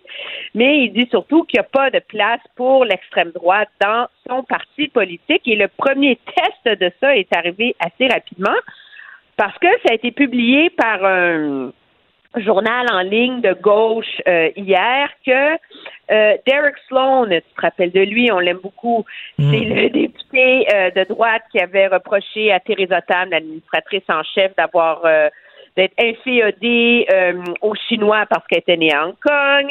qui dit que la cause de l'orientation sexuelle n'est pas clairement scientifique, qui est opposé qui refuse de condamner les thérapies de conversion, tu sais, ce gars-là. Bon, ben alors lui, on a appris que euh, pendant sa course à la direction, il a reçu 131 dollars de Paul Fromm, qui est peu connu au Québec, mais assez connu au Canada anglais. On pourrait dire que c'est le c'est le néo-nazi suprémaciste blanc le plus connu du Canada. Mais est-ce que, est-ce que M. Sloan dit, je savais pas, est-ce qu'un député euh, est au courant de tous les dons qui rentrent? Ou c'est, c'est pas son Ben, équipe qui s'occupe de ça? C'est, c'est son argument que son équipe a pas vu passer le don, que M. Fromm était membre du parti, euh, etc. Moi, je te dirais, on peut avoir un débat là-dessus, mais de toute façon, un parti politique et un candidat à la direction, je veux dire, c'est pas comme si c'était un nom, euh, c'est pas euh, Bob Labine là, qui a donné 131. Tu sais, c'est un nom quand même assez connu, puis ça fait partie des courses à la direction. Tu es supposé vérifier qui te donne l'argent, hein? C'est pas très euh, compliqué. Euh, dans d'autres circonstances, est-ce que Monsieur euh, O'Toole aurait passé l'éponge? Probablement, je te dirais, parce que il n'avait pas voulu expulser Monsieur Sloan du caucus quand il avait euh, accusé Mme Tam d'avoir euh, des affinités chinoises parce qu'elle était née à Hong Kong, ce qui était quand même assez ouvertement raciste. Mais là, dans la foulée de la descente aux enfers de Donald Trump et de la toxicité qui en émane, ben, le Parti conservateur veut faire un exemple de M. Sloan et donc euh, veut essayer de l'expulser du caucus euh, demain lors de la réunion du caucus. Mais fait intéressant, c'est qu'il y a comme un test pour l'ensemble du parti là-dedans. Parce que le parti s'est doté euh, de règles selon lesquelles le chef ne peut pas unilatéralement expulser quelqu'un du caucus. Il faut que 20% des députés, donc dans ce cas-là, 24 députés sur 121, demandent qu'il y ait une révision de l'appartenance du député en question au caucus. Et après ça, il y a un vote secret qui est fait lors du caucus. Donc, est-ce que Hmm. vraiment les députés vont bannir M. Sloan ou pas? Ben là, c'est parce que. espérer que oui, là, parce Ben qu'il oui. il leur a fait un beau cadeau, tu sais. Ben oui, je pense qu'ils ont, ont vraiment pas le choix là, en disant, euh, si vous êtes un coucou, allez, allez voir Maxime Bernier. Là. Mais c'est quand même intéressant parce qu'il y a eu une époque où le Parti conservateur acceptait ouvertement de flirter avec Mhm. euh, le Trumpisme, je te disais, je te dirais, tu sais. Je sais pas si tu te rappelles l'époque, là, en 2016, là, de euh, la motion contre l'islamophobie, là, qui avait, en tout cas, déchiré les passions à la Chambre des communes.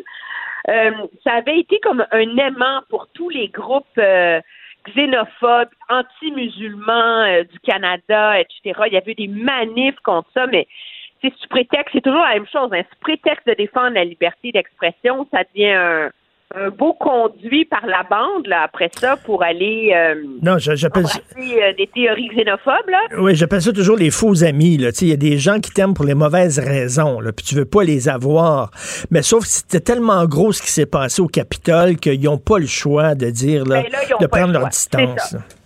Exactement. Alors, c'est un, c'est un test, euh, c'est un test intéressant pour le Parti conservateur, mais n'empêche le fait que M. O'Toole se soit senti le besoin de publier cette lettre-là et de sauter sur l'occasion de Derek Clone pour en faire un exemple. Il, y a un aveu de vulnérabilité là-dedans aussi.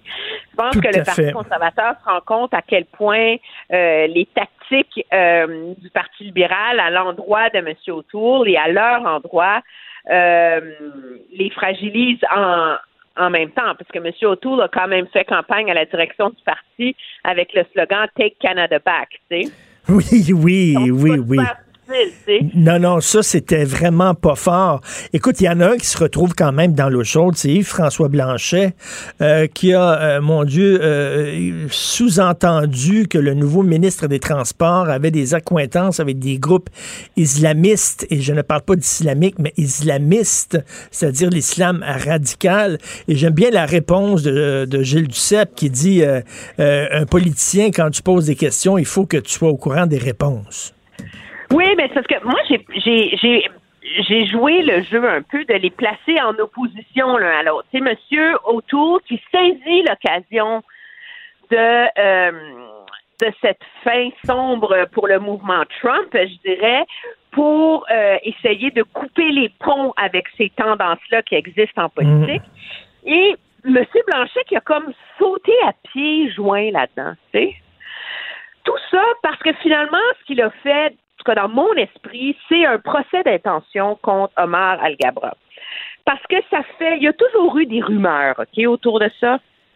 Euh, il était président de la Fédération canado-arabe qui est fortement pro-palestinienne, on s'entend. Euh, mais en 2004-2005, et par après cet organisme-là, c'est assez radicalisé, je te dirais, mais après qu'il soit parti, c'est le président qui l'a suivi, qui est vraiment parti en guerre contre le gouvernement Harper, qui étant très pro-israélien, on s'entend, euh, a décidé de citer l'organisme en exemple. C'est en même temps qu'il y avait un débat sur la charia au Canada, euh, en Ontario. Et donc, euh, tous les ennemis potentiels de Omar Al-Gabra se sont s'en sont donnés à cœur joint, en disant qu'il était pas contre la charia, qu'il trouvait ça triste que ça n'avait pas été. mais il n'y a jamais eu de moi, en tout cas, ben, tu sais, comme, comme chef de parti, comme chef de parti, quand tu laisses entendre ça, quand tu portes ce genre d'accusation-là, euh, il faut que tu sois padé. Ben, c'est surtout qu'à un moment donné, c'est facile de prendre un député ou un, ministre maintenant qui a participé à une association militante pro pro arabe euh, et de partir de ça et d'après ça tirer plein d'amalgames autour de ça. Je veux dire, on a vu ça souvent, mais on oserait croire qu'en 2021, on a passé ça au Canada, qu'on a, tu sais, on a vu ce qui s'est passé aux États-Unis avec ces tactiques-là. Euh, on ose espérer que dans le débat public au Québec, on a tiré des leçons de la. Emmanuel, Emmanuel, se le dit, se le dit, le, euh, la question se pose parce que si effectivement le gars des accointances islamistes, et là je dis, je dis bien ist, euh, reste que ce serait ça serait quand même inquiétant. Je suis désolé, on ne veut pas, on veut pas d'extrême droite euh, au Parti conservateur, mais tu veux pas non plus des crackpots religieux non plus comme ministre.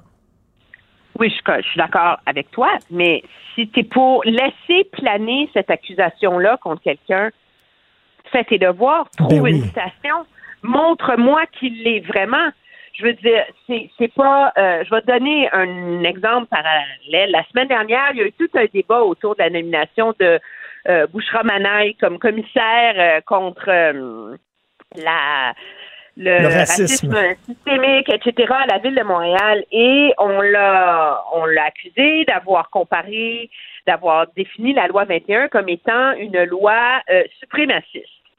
Moi, tant que j'ai pas trouver la citation noir sur blanc, je peux pas la condamner pour avoir dit ça. Maintenant, il y a plein de monde après ça qui m'ont partagé un discours où on mhm. entend qu'elle le dit. Mhm. Là, c'est légitime de poser des questions. Mais c'est la même chose pour euh, Omar Al-Gabra, c'est très, très malhonnête intellectuellement d'un chef de parti politique de se lancer dans ces procès d'intention-là sans preuve ben c'est ça, il faut, il faut que tu sois, il faut que tu sois padé, puis il faut que quand tu poses la question, il faut que tu sois au courant de la réponse. Il faut que tu aies des citations qui, amènent, tu sais, qui, qui prouvent ce que tu dis et ce que tu laisses sous-entendre. Tout le respect que j'ai pour le métier de chroniqueur, là, ça prend plus que de citer des chroniques du journal où mm. quelqu'un a laissé entendre que, c'est. Et la réalité, c'est qu'en faisant ça, Monsieur, Monsieur Blanchet, essaie de courtiser une tranche de l'électorat euh, qui a euh, des suspicions et des réserves euh, face à ces assez étrange. C'est, comme c'est en appeler aux bas instincts, là. Tu sais, de, ah, vous voyez, Justin Trudeau, là, il est ami avec les islamistes et euh, et ça, c'est euh, c'est très malheureux, je trouve, dans le débat public actuel où ces enjeux-là sont déjà assez explosifs, là. Et c'est vrai qu'il va comme c'est à contre-courant de ce que fait actuellement le Parti conservateur. Donc, il se retrouve euh, vraiment dans l'eau chaude, M. Blanchet. On verra comment il va s'en sortir. Écoute, il y a un autre sujet dont j'aimerais qu'on parle, mais le temps nous manque. La prochaine fois, est-ce qu'il faut être, qu'il faut prouver sa pureté de la race noire? pour recevoir des subventions fédérales. Écoute, euh, on s'en reparle cette semaine, c'est sûr et certain. On parce parle que, jeudi premier. OK, jeudi, c'est tout un sujet. Merci beaucoup. Bonne journée, Emmanuel. Au revoir. Alors, Grandpa. Hop, hop, hop, hop, attention, attention. Allô aux sœurs au deuxième étage, hein? Justin Trudeau, quand il est allé euh, dans les mosquées, Ben oui. les, les femmes au deuxième étage. pas avec les. Sisters. pas avec tout le monde. Ouais, c'est ça. Ben, regarde. 10h30, euh, Claude Paradis, le curé de la rue, va venir euh, réagir à ce- cet iti- itinérant qui a Ben été ouais. euh, trouvé mort dimanche matin. Aussi, Daniel Paré, grosse émission, gratis. Daniel Paré directeur de la campagne de vaccination sur la COVID vers 11h moins 10. À 11h, je suis déjà, déjà à bout, déjà essoufflé. C'est Grandpa is pretty tired today. Ministre de l'Éducation, Jean-François Roberge, sera avec nous. Oh! Et euh, Vas-tu parler, vas-tu parler des aérosols? Ben non, oui. non, non, non. On va, on va, on va parler de, de l'imparfait puis du, euh, du passé composé. Euh, puis euh, l'ex-entrepreneur et témoin de la commission de Charbonneau à midi, Lino Zambito, sur euh, ce qui se passe au NTQ, au ministère des Transports. Amir Kadir disait euh, la lutte à la corruption, c'est comme la vaisselle. Il faut que tu la fasses souvent parce que la Ouais. vaisselle se salit. C'est ça. Là, elle est sale. On est dû pour une brassée. Oui, Qu'est-ce que t'en penses? on est dû pour, un- euh, pour mettre ça au lave-vaisselle, puis bien ben rempli, bien plein. Il y a les crosseurs avec la loi 66 là, qui veut remettre l'argent dans les infra- infrastructures puis au plus sacrant. Tu penses-tu pas que les entrepreneurs crosseurs se frottent pas les mains? C'est le retour d'un chum, c'est un chum. Un chum, c'est un chum. Un chum, c'est un chum. Là, tu me dis, là, euh, tu te que tantôt, là, me dis, là, il faut, faut que ça aille vite. faut là. que ça roule parce que La M. passation Paré- des pouvoirs, pas de M. joke. Paré a 7 minutes à partir de euh, 10h50. OK, bon. Que je peux pas être en retard. Là. On peut pas faire les smart puis niaiser. OK, c'est On peut pas parler pour rien dire. Là. T'sais, T'sais, on faut- fait faut- faut qu'on fasse autre Bon, chose. mais ferme-la, là. C'est toi qui parles, Christy, là. Alors, on écoute Benoît tout de suite après. Euh, merci beaucoup à Luc Fortin. Merci beaucoup à. Carl Marchand. Comment? Merci à Maude Boutet, à Achille Moinet, à la, à la console. OK, c'est assez. Puis euh, on se reparle bon. demain À 8 heures. demain. Là, c'est Benoît. 8 heures. Cube Radio.